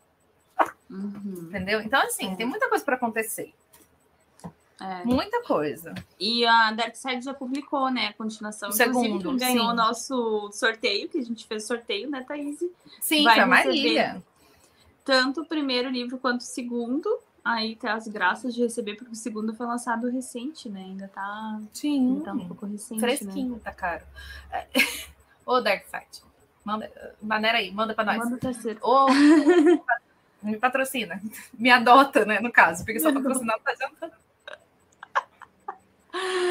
Sim, sim. Mas daí já foi massa, né? Porque a gente também Muito. teve sorteio na live da Verena. Tivemos sorteio de dois livros na live de César. Thaís bombando com a Dark Side. Thaís, dona da Dark Side. Se quiser, eu tô com vergonha de mandar mensagem pro Dark Side, assim, ó, tipo, Oi, tudo bom? Então, aqueles outros dois livros, eu hoje. Então, ainda tem aqueles dois, sabe? Você já mandou quatro, mas ainda tem mais dois para mandar. Tá aqui o endereço. Tá, assim, best friend, best friend. E, Ai, ai. e Ah, ainda vamos é a ter melhor o, sorteio do, dos desafios, né? A gente separou, quem quisesse ler só a leitura coletiva, enfim, os desafios Sim. participa separado. Quem participou dos desafios vai ganhar um vale presente de Presente. 100 reais na Amazon. Muito chique. Isso aí é patrocinado por nós mesmos. Por nós mesmos, sim. Aquela, aquela cara. Porque nós, nós estamos muito empolgados na nossa maratona, estamos Sim. muito empolgados, estamos ainda, e foi um sucesso, então é isso aí. É isso aí. e agradecer a todo mundo que participou, né? Já, gente E agora eu preciso, por favor, gente, alguém me ajuda que eu preciso da continuação disso aqui. Não, E sabe o que, que é meu desespero? É que não saiu o terceiro ainda. Sim. Então eu tô em desespero. Mas tudo bem, gente. Amamos, todo mundo amou, todo mundo leu muito rápido, foi muito surto, todo mundo apaixonado pelo Ira que ele salvou. E eu só queria gritar: faz o pacto! Faz o pacto! Faz! Ele queria fazer um pacto com ela. Fa- Vamos fazer o pacto que aí eu te protejo, mas você precisa fazer o pacto. Porque eles são o quê? Eles são príncipes. Então eles têm o quê? Princípios. Eles são os príncipes do inferno, eles são os príncipes do inferno, mas eles têm princípio. Então eles não fazem nada sem ser pedido, sem ser autorizado. Eles não entram na sua casa sem você deixar, tipo vampiro. Do The Vampire Diaries, pelo menos. Então, ela, pra ele proteger, ela tem que fazer o pacto, ela tem que deixar. E ela não faz a porra do pacto. E eu assim, faz o pacto! Não, ela é assim, né? Tipo, ah, é, deixa eu ir na sua casa pra, né, pra acompanhar, pra proteger, se for whatever. E ela, mas se eu te convidar agora, você pode poder ir sempre? Ah, então não vou convidar. Não Nossa, que inferno de uma menina. Só faz o pacto. Eu o livro inteiro gritando: faz o pacto! Ai, ai. Vocês Nossa. podem ver claramente que a pessoa faria o pacto com o demônio em cinco minutos. É, basicamente.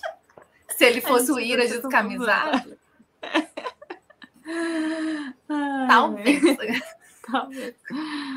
Ai, ai, Mas, mas- mas, nossa, leitura com O surto. melhor é eu é- falando isso com essa cara aqui que eu tô, com essa maquiagem. Que quem Aí tá mundo vai falar, não bom, está acho que você já aqui. fez. Aqui. Eu faria o pacto. Talvez. Eu tô com cara de quem já fez isso.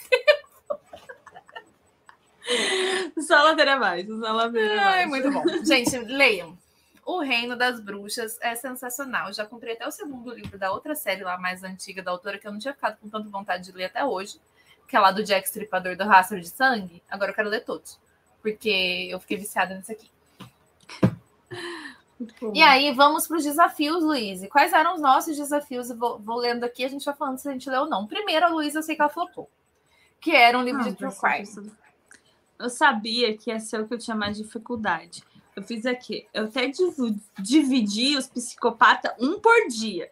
E eu fiz o quê? Não li nenhum. Fingiu Foi, demência. que- foi, foi o que não deu certo. Não, e o pior, eu tô muito chateada comigo, porque eu comprei o livro, eu não tinha o livro, eu comprei lá em setembro antes. Não, porque daí, tá, então votaram, eu tentei fazer lobby pra não ser votado. Mas Thaís Uhum. fez o lobby pra ser votado, né? Porque True Crime, Thaís e True Crime ali andam do lado, se nasceram Amo. juntos. Sou.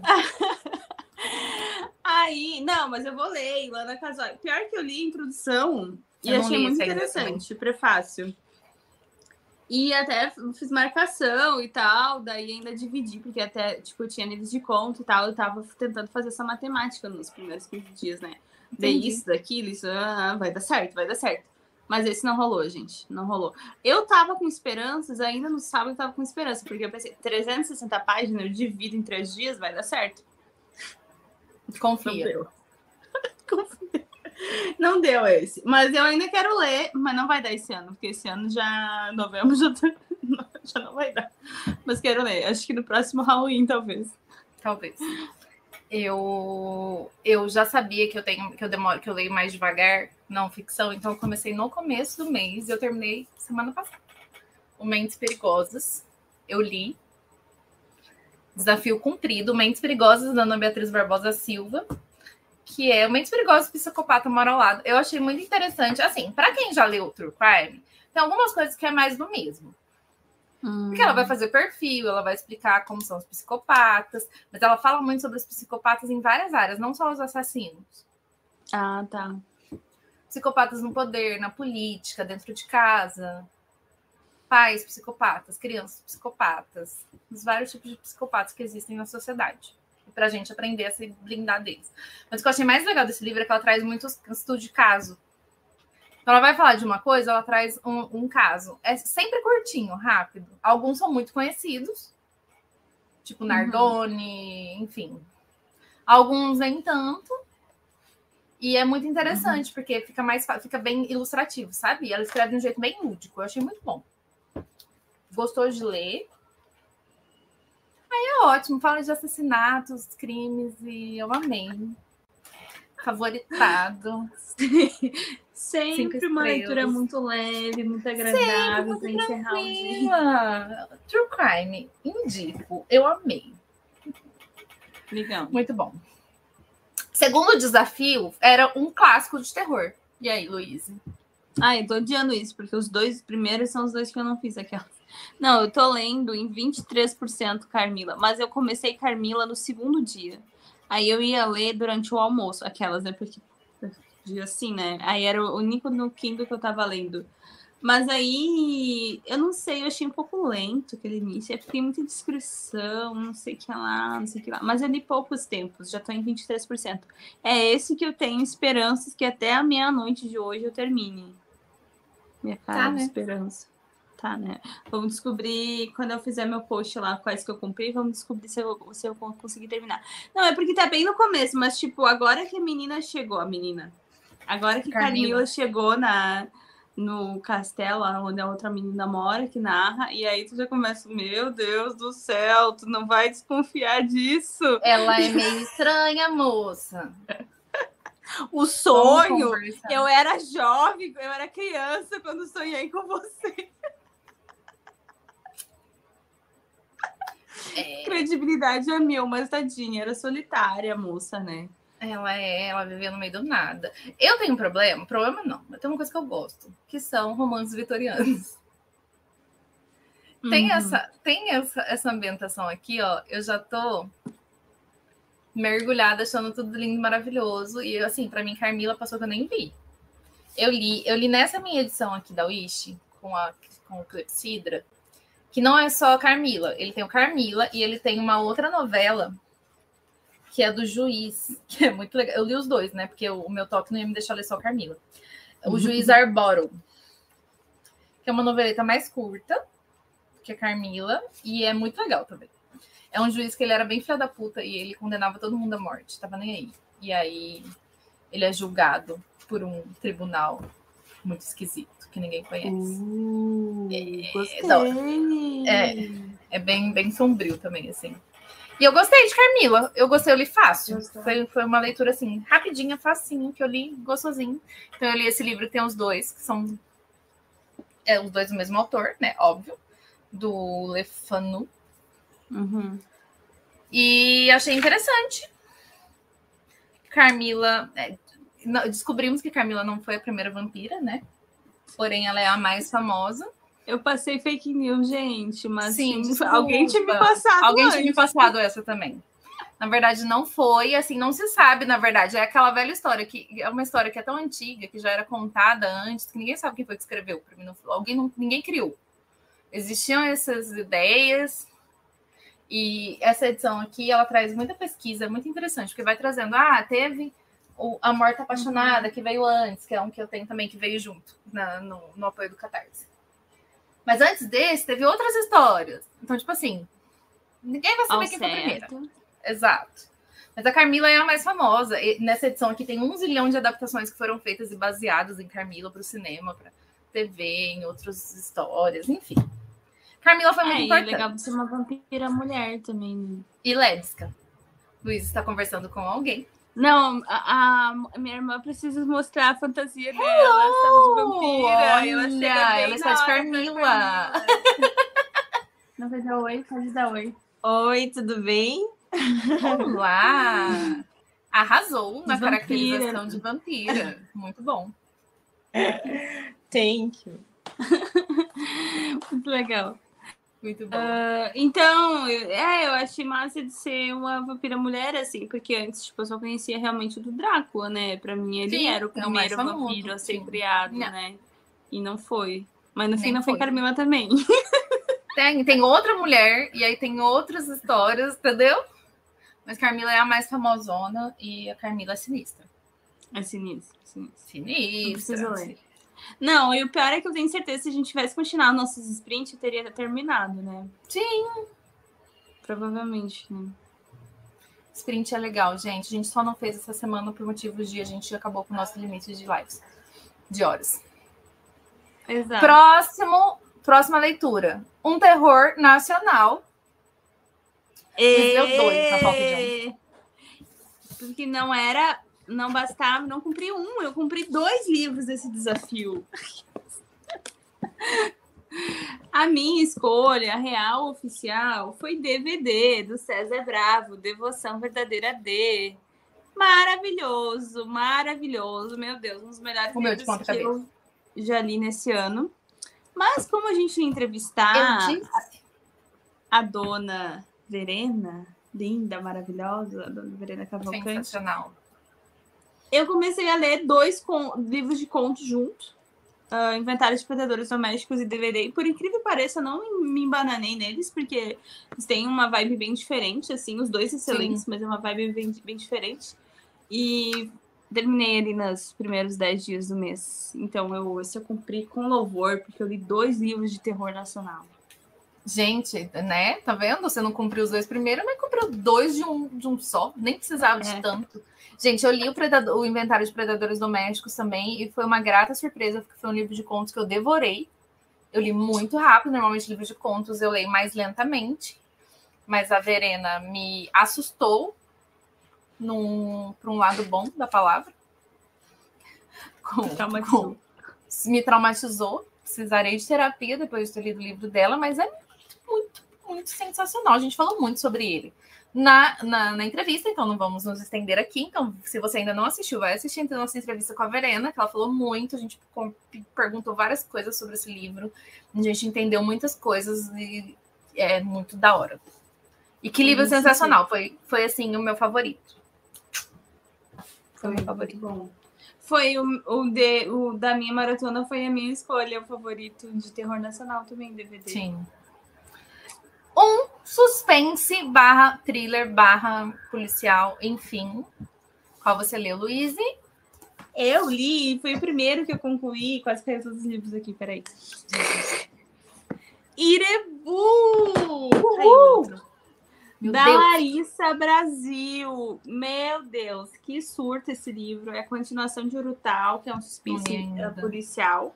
Mas Irebu combinou super com o clima de, de Halloween, porque ele tem mais uma pegada, assim, um- uma coisa meio mística, uma coisa assim diferente. Então, nossa, e foi maravilhoso. Ele é mais rápido também de ler do que o Urutau Uhum. e que é mais fino também, mas também tem um ritmo diferente de leitura. Sensacional, gente, leiam. Se vocês gostam de suspense policial, leiam Urutau e leiam Urubu. E a autora maravilhosa, Larissa Brasil, somos fãs dela, ela está escrevendo ah, o terceiro, né? A conclusão dessa trilogia da Nanda Noronha. Quem Pois quiser é, eu não li Irebu ainda, mas pretendo ler em breve, muito em breve. Tem E eu li. dela, né? Sim, temos entrevista com a Larissa também, gente. Entrevistamos a Larissa, foi a nossa primeira entrevistada do mês de outubro. Ela falou muito sobre todos os livros dela. Larissa, que segundo ela não escreve terror, eu tenho minhas dúvidas. É. Tá. Ela tem livro de bruxa, tem, tem É. suspense Tá. meio místico. Tá bom, deixa ela se iludir. A gente que lê sabe. Maravilhosa ela também. E lemos é, Urutau. Uhum. Eu li em junho. Era pra gente ter lido em abril, né? É uma coisa Foi no uma coisa assim. doido. É uma coisa assim. Mas lemos, e aí a Luiz já leu Irebu, preciso ler. E sensacional, gente. Não perde nada pros gringos, tá? Nada, Uhum. nada, muito pelo contrário. É sensacional. E aí tem, ela coloca questões da nossa Cultura. cultura. Foi na mesma semana. Na mesma semana que a gente tinha entrevistado ela e ela falado mais sobre as carvalhadas, que é uma coisa que aparece bastante em Irebu. Sim. Aí tava dando matéria no jornal hoje sobre as carvalhadas e eu, ah, não sei sobre o que, que Legal. né? Muito bom. Bom, eu é. li Olhos Vazios, essa capa maravilhosa, que é um lançamento do Charlie Don Lee. Eu aproveitei e enfiei ali, que era um lançamento que eu tinha que dar de parceria com a Faro. Eu nunca tinha lido nada desse autor, que é muito favoritado aí, muito, muito favorito das pessoas que gostam de thriller. Eu gostei bastante. Eu não achei ele de uma leitura muito rápida. Eu achei a Uhum. leitura um pouco mais truncada. Porém, eu achei que ele tem uma escrita muito madura. Legal. Tem uma pontinha solta, sabe? É tudo muito bem construído. Todos os personagens, as, as personagens são, todas as personagens são mulheres. Fodas, as principais. Cada, nenhuma é vilã. Tipo, cada uma tá de um lado da história, mas cada uma tem a sua verdade. Ele mostra essa verdade, é muito interessante. Basicamente, gente, é a história de uma moça, a Alex, que a família dela foi sofreu um massacre. O pai, a mãe e o irmão foram mortos, ela só não foi morta porque ela se escondeu. E ela foi condenada injustamente pelo assassinato da família, porque ela estava em choque. Os policiais foram bem ruinzinhos no momento da que chegaram lá, fizeram tudo cagada, enfim. Ela tem que provar a inocência dela, e aí ela vai fazer investigações, e muitas coisas acontecem. Ela dedica a vida dela a ajudar as outras pessoas que também estão sendo condenadas. Uma, uma pessoa específica está sendo condenada injustamente, e aí ela vai acabar descobrindo o que aconteceu com a própria vida dela o que aconteceu com a família dela. Então é tudo muito bem amarradinho, é muito interessante, muito boa a história, muito bem construída, muito. Eu gostei bastante. Agora eu entendo que as pessoas gostam desse cara, porque é um Esse é o muito bem construído. famoso Charlie autor de. A Garota do Lago? A Garota do Lago, sim. Hum. A Garota do Lago foi o primeiro livro dele, né?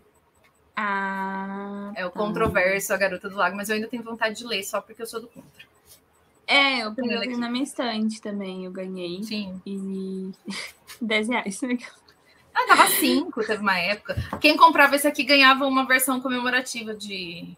Acho que De ainda Garota tá. do Lago. A Garota Mas é, do mas Lago. ainda é, é, o pessoal ainda comenta, né? O TikTok vive comentando sobre Ah, que é o pior livro, o pior final. A Evelyn gostou. É, seja pra falar bem ou mal, ele sempre tá aí, né? Aqueles Ah. falam de... Seja bem ou mal, é importante que Sim, fale. Não, mas, mas é legal eu saber que o autor tá escrevendo ainda e talvez ele tenha amadurecido mais, assim, né? Interessante. Eu achei assim, eu, eu, eu tava lendo, não sei se você lembra, mas num dos nossos streams, Aham. eu, eu cheguei a falar, eu falei, nossa, como é gostoso você ler um autor bom. Um livro bem Uhum. escrito, porque realmente ele é bem escrito, sabe? Você percebe que ele é bem escrito, que ele é bem construído, que os personagens, a narrativa. Você, percebe um, um escritor maduro no que ele tá escrevendo. Por mais que seja thriller, Legal. que quer uma coisa mais farofa, que a gente Uhum. devora, mas ele não é um livro desse estilo. Ele é um livro mais profundo, assim. Apesar de ser um thriller.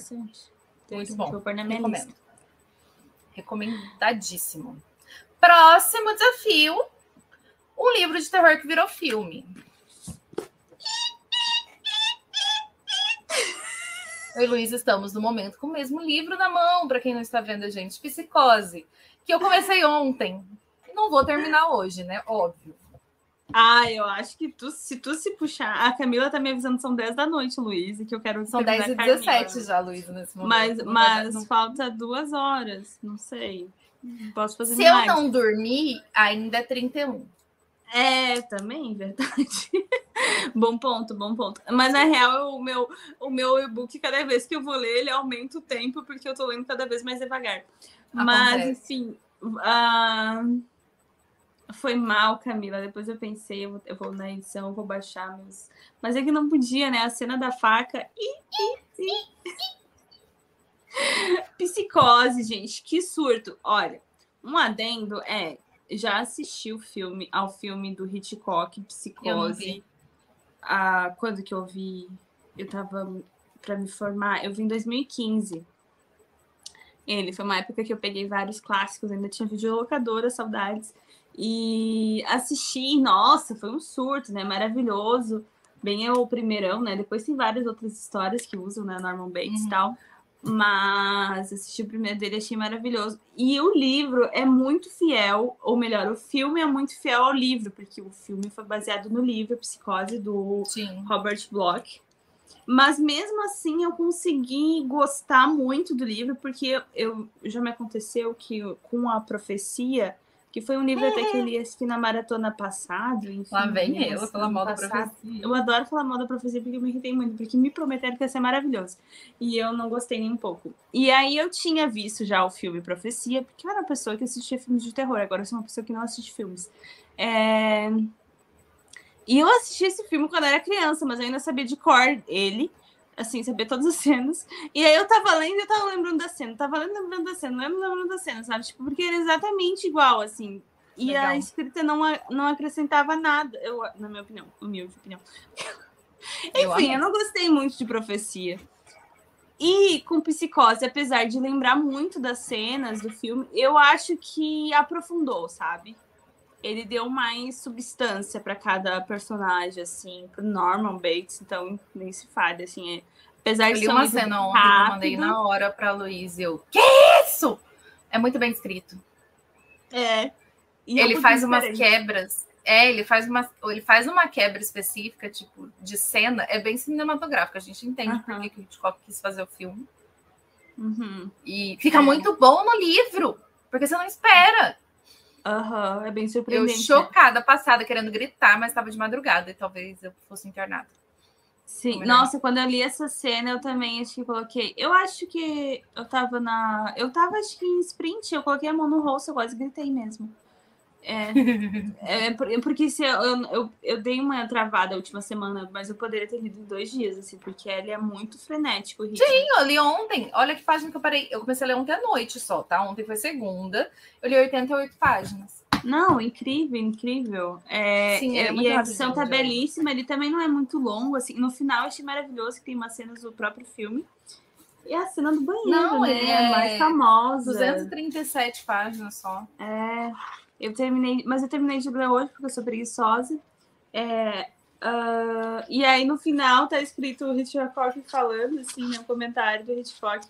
Meu filme Psicose veio todo do livro de Robert Bloch. Óbvio que Luiz, veio. você tá cortando Tanto que na que tem uma cinebiografia sobre o Hitchcock é um pouco ficcionalizada, mas é, é bem legal. Eu assisti numa madrugada na TV Globo, aquelas que, que fala sobre o Hitchcock e sobre a esposa dele, mais ou menos na época que ele vai produzir Psicose. E aí a curiosidade, fun fact, é que ele encontrou o livro e daí ficou louco, começaram o roteiro, e ele comprou Psicose, não era muito conhecido, para não ter edições antes de lançar o, o filme. Para o pessoal não saber, sabe, qual era o, o plot ali do, do filme, assim. Muito louco, realmente ele tirou tudo.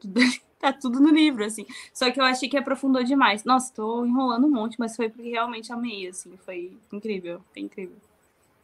Porque é um filme muito que eu bom, amo. assim, o, tanto que eu li, eu não terminei, mas é, o tanto que eu li, eu achei uma leitura muito, muito, muito frenética, muito boa.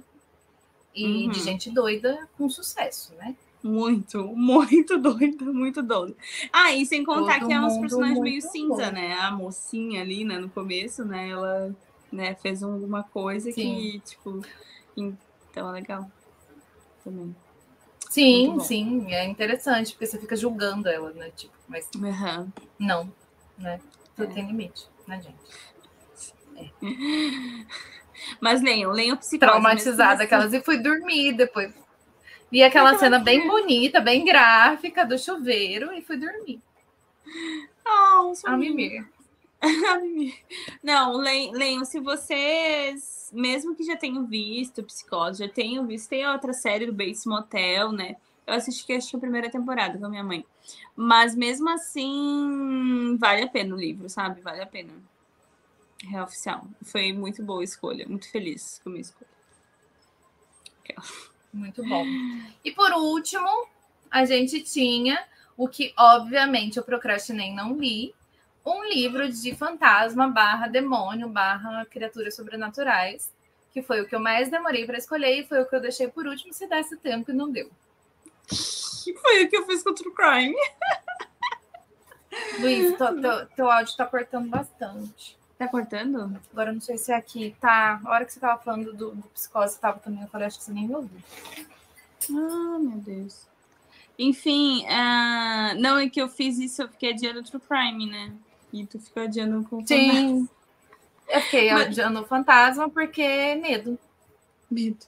Mas então, eu escolhi A Lenda do Cavaleiro Sem Cabeça, porque faz anos que eu tento ler esse livro, a gente coloca em votação no Leituras Gente Doida e ele flopa na votação, tem três votos e tal.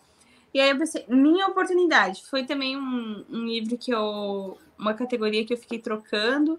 Aí no fim escolhi esse, essa capa belíssima, edição da Wish.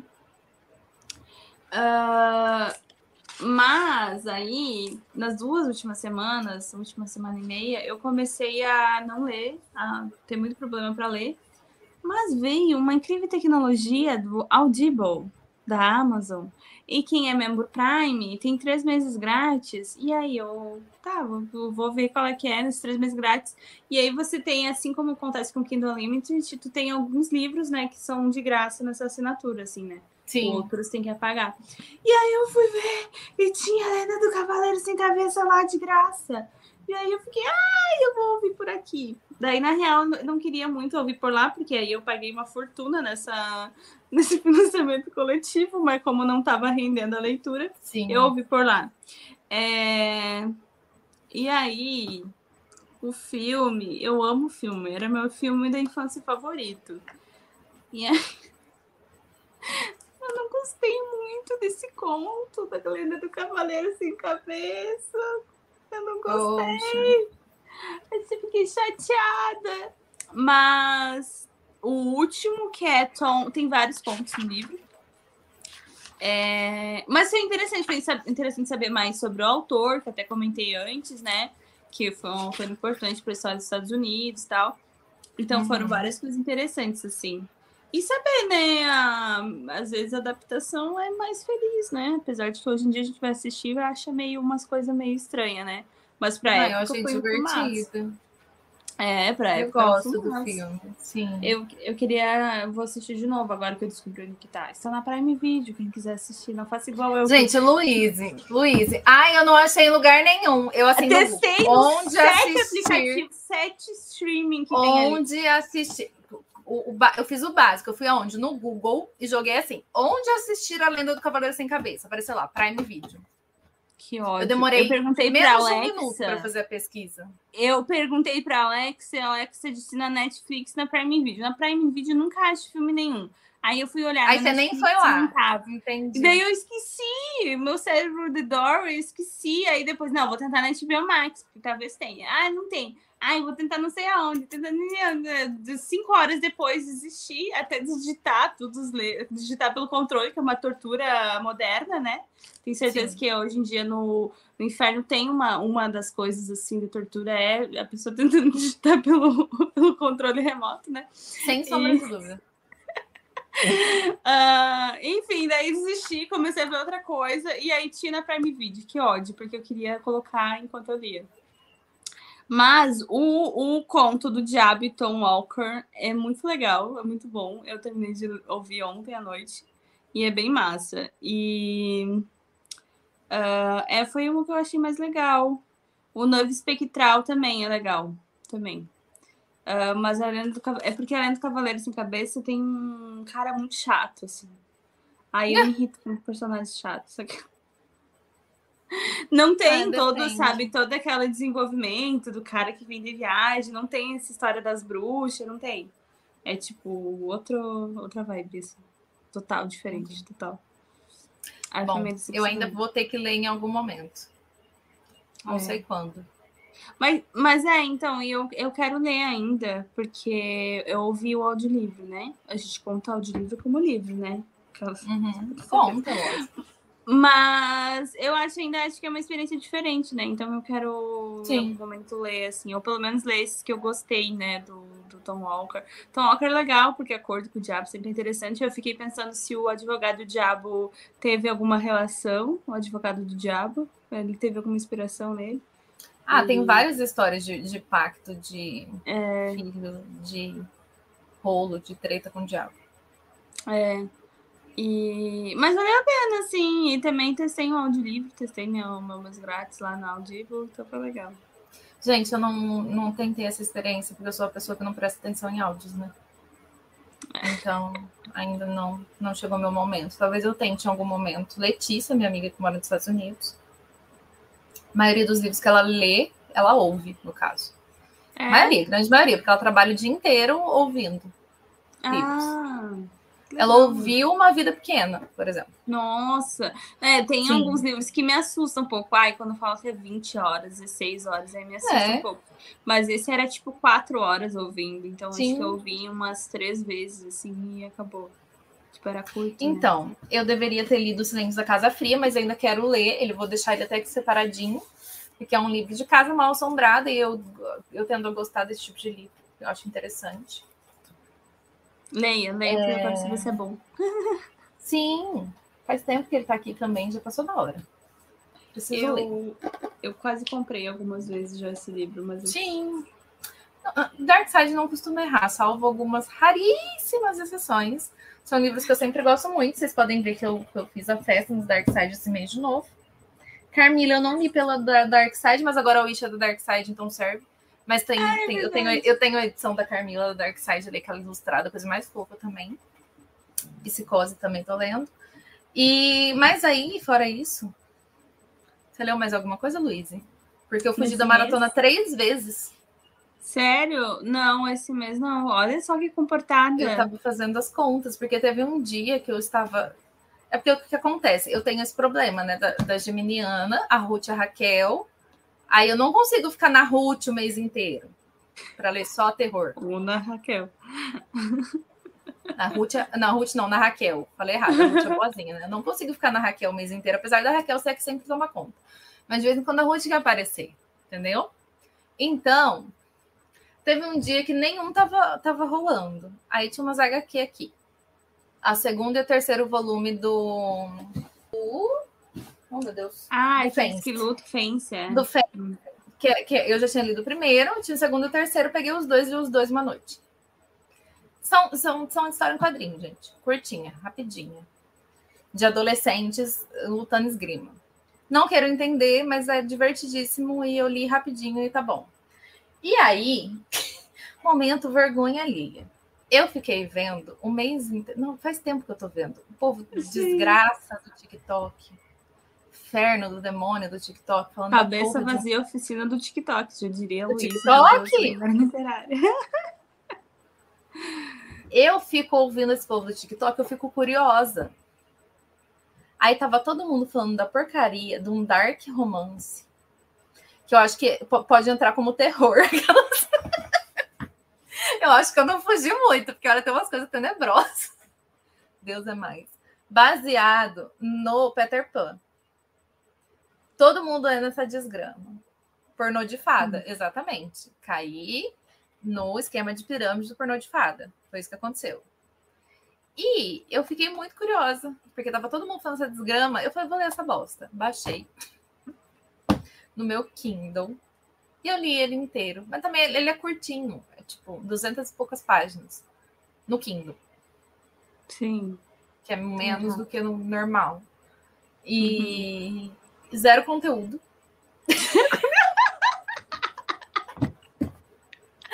Ai, mas foi ótimo. pelo conteúdo. ótimo, uma ótima válvula de escape. Tirando a cena hot, que é tudo desnecessária, que nem é tanta assim, tem uma, uma ideia de uma história baseada no Peter Pan mais sombria, que é interessante. Hum. Zinha. Nada Legal. muito elaborado, não. Não é nada muito. Mas é só porque eu precisava de um escape, de não pensar e raciocinar muito. Eu tava dando muita coisa pesada. Eu falei, vou ler esse pornô de fada aqui. Nossa, eu, eu, eu quase comecei outros. Eu quase comecei aquele. A bibliotecária do Boteco Editorial, que eles publicaram, que publicaram em Uhum. outubro. Uhum. Aí eu fiquei muito louca pra começar, mas aí eu tava bem na, quando eu comecei a parar de ler na- no meu mês aqui. Daí eu não li, mas eu quero muito ler. Eu achei que eu acho que teria combinado bastante com Halloween, né? Mas vai Só para vocês saberem, o nome do livro inútil que eu li é Deu- o deu da O Terra Rei da Terra do. Nunca. O rei. Então, Bate. Se a gente for contar, eu li oito, Oito? livros esse mês. Oito livros, olha noção? ela. Vocês têm noção? É lógico que dois HQ. Então são seis, seis livros e duas HQs. É muito mais do que eu tô acostumada a ler normalmente. Então essa maratona sempre serve para me fazer ler loucamente. Ano passado foi assim, eu li seis livros, esse ano de novo. Então, amo. Tá vendo? a Muito gente bom. se anima. Sim. E muito É, mais que eu tô eu- acostumada a ler no mês, entendeu? Eu li seis, que também, olha só.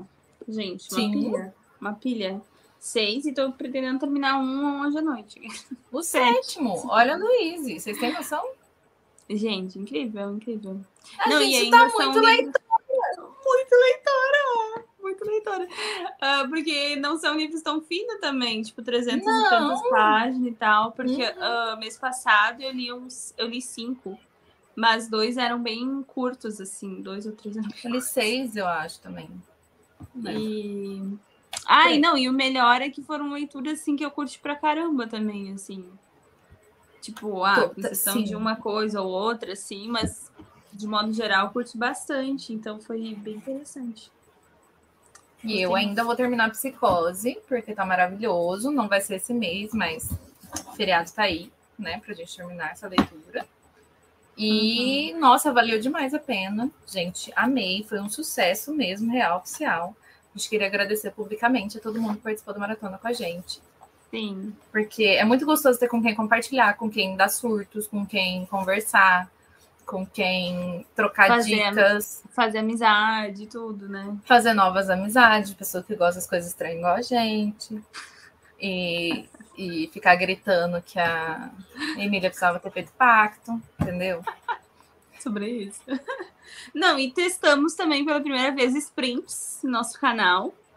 E não se Funcionou vocês pra gente. funcionou pra gente, pelo menos, né? Porque a gente conseguiu ler. Então, a qualquer Sim. momento pode surgir aí. Pode surgir. Do nada, gente, aqui. A gente só ligou a câmera mesmo pra gente se obrigar a ler. Nossa, sim, porque essa última semana que a gente não fez isso, eu não li. E aí teve ainda uma quinta-feira que eu tava com dor de cabeça e tal. Ah, não vou ler. Mas aí eu lembrei que na outra vez que eu fiz sprint, eu tava com dor de cabeça e li no sprint. E leu, Metade do livro, tipo. viu só? Mas. É, foi legal a experiência. Eu gostei.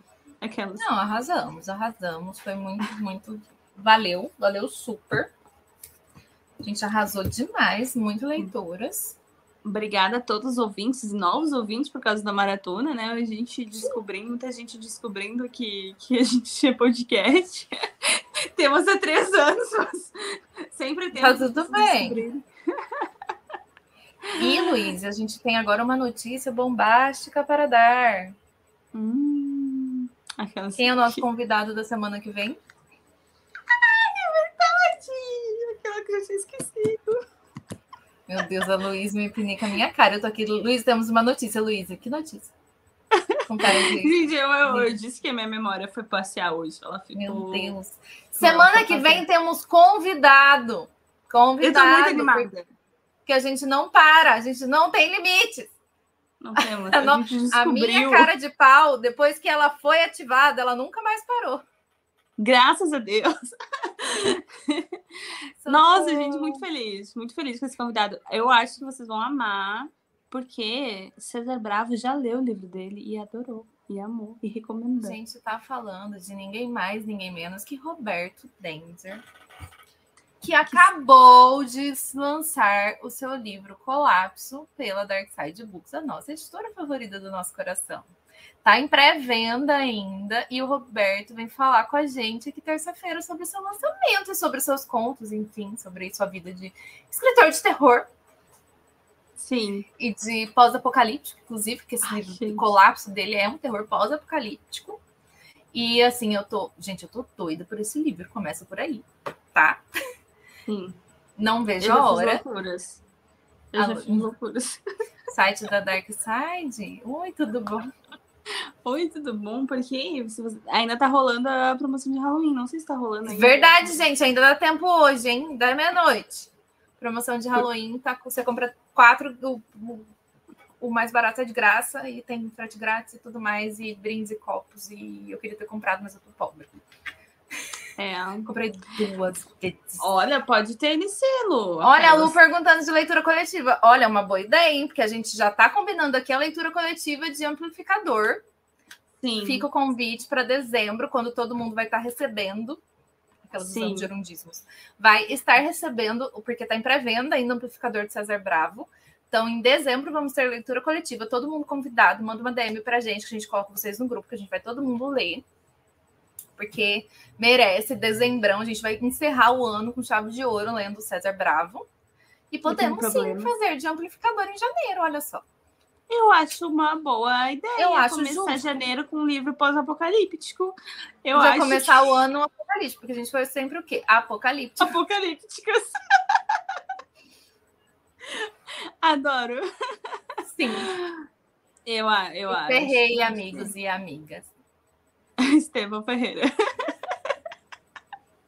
Muito bom, gente. Então é isso. A gente queria agradecer muito quem acompanhou a gente durante esse mês de outubro, quem viu todas as nossas lives, as nossas entrevistas, os nossos episódios especiais como esse de hoje. E a gente espera que vocês estejam com a gente, continuem com a gente aqui nos próximos episódios. A gente promete trazer bastante coisa legal aí, fora do mês de, de maratona também. Né? Já começamos bem aí, E- ó. E do nada a gente, na maratona de terror, tava falando sobre uma maratona de romances. Então vem aí. Provavelmente no começo do ano que vem teremos uma maratona de romance. Que é para desintoxicar. Porque a gente não para, A gente, quem tem limite é município. como diria Camila. Sim. Exatamente. Ai, ai, muito bom. Muito bom. Gente, muito Não. obrigada a todo mundo que ouviu a gente até aqui. Feliz Halloween. Tome cuidado que o véu ainda está aberto. Não saia pra rua. Cuidado com a procissão dos mortos amanhã. Fique de Amanhã, meia-noite, não abre a janela. Exato. Muito obrigada, gente. E até semana que vem, então. Beijos. Gente. Tchauzinho. Um convidado Até. especial, hein? Uhul. Tchau. Esperamos vocês. Você ouviu o Literatura Sem Frescura.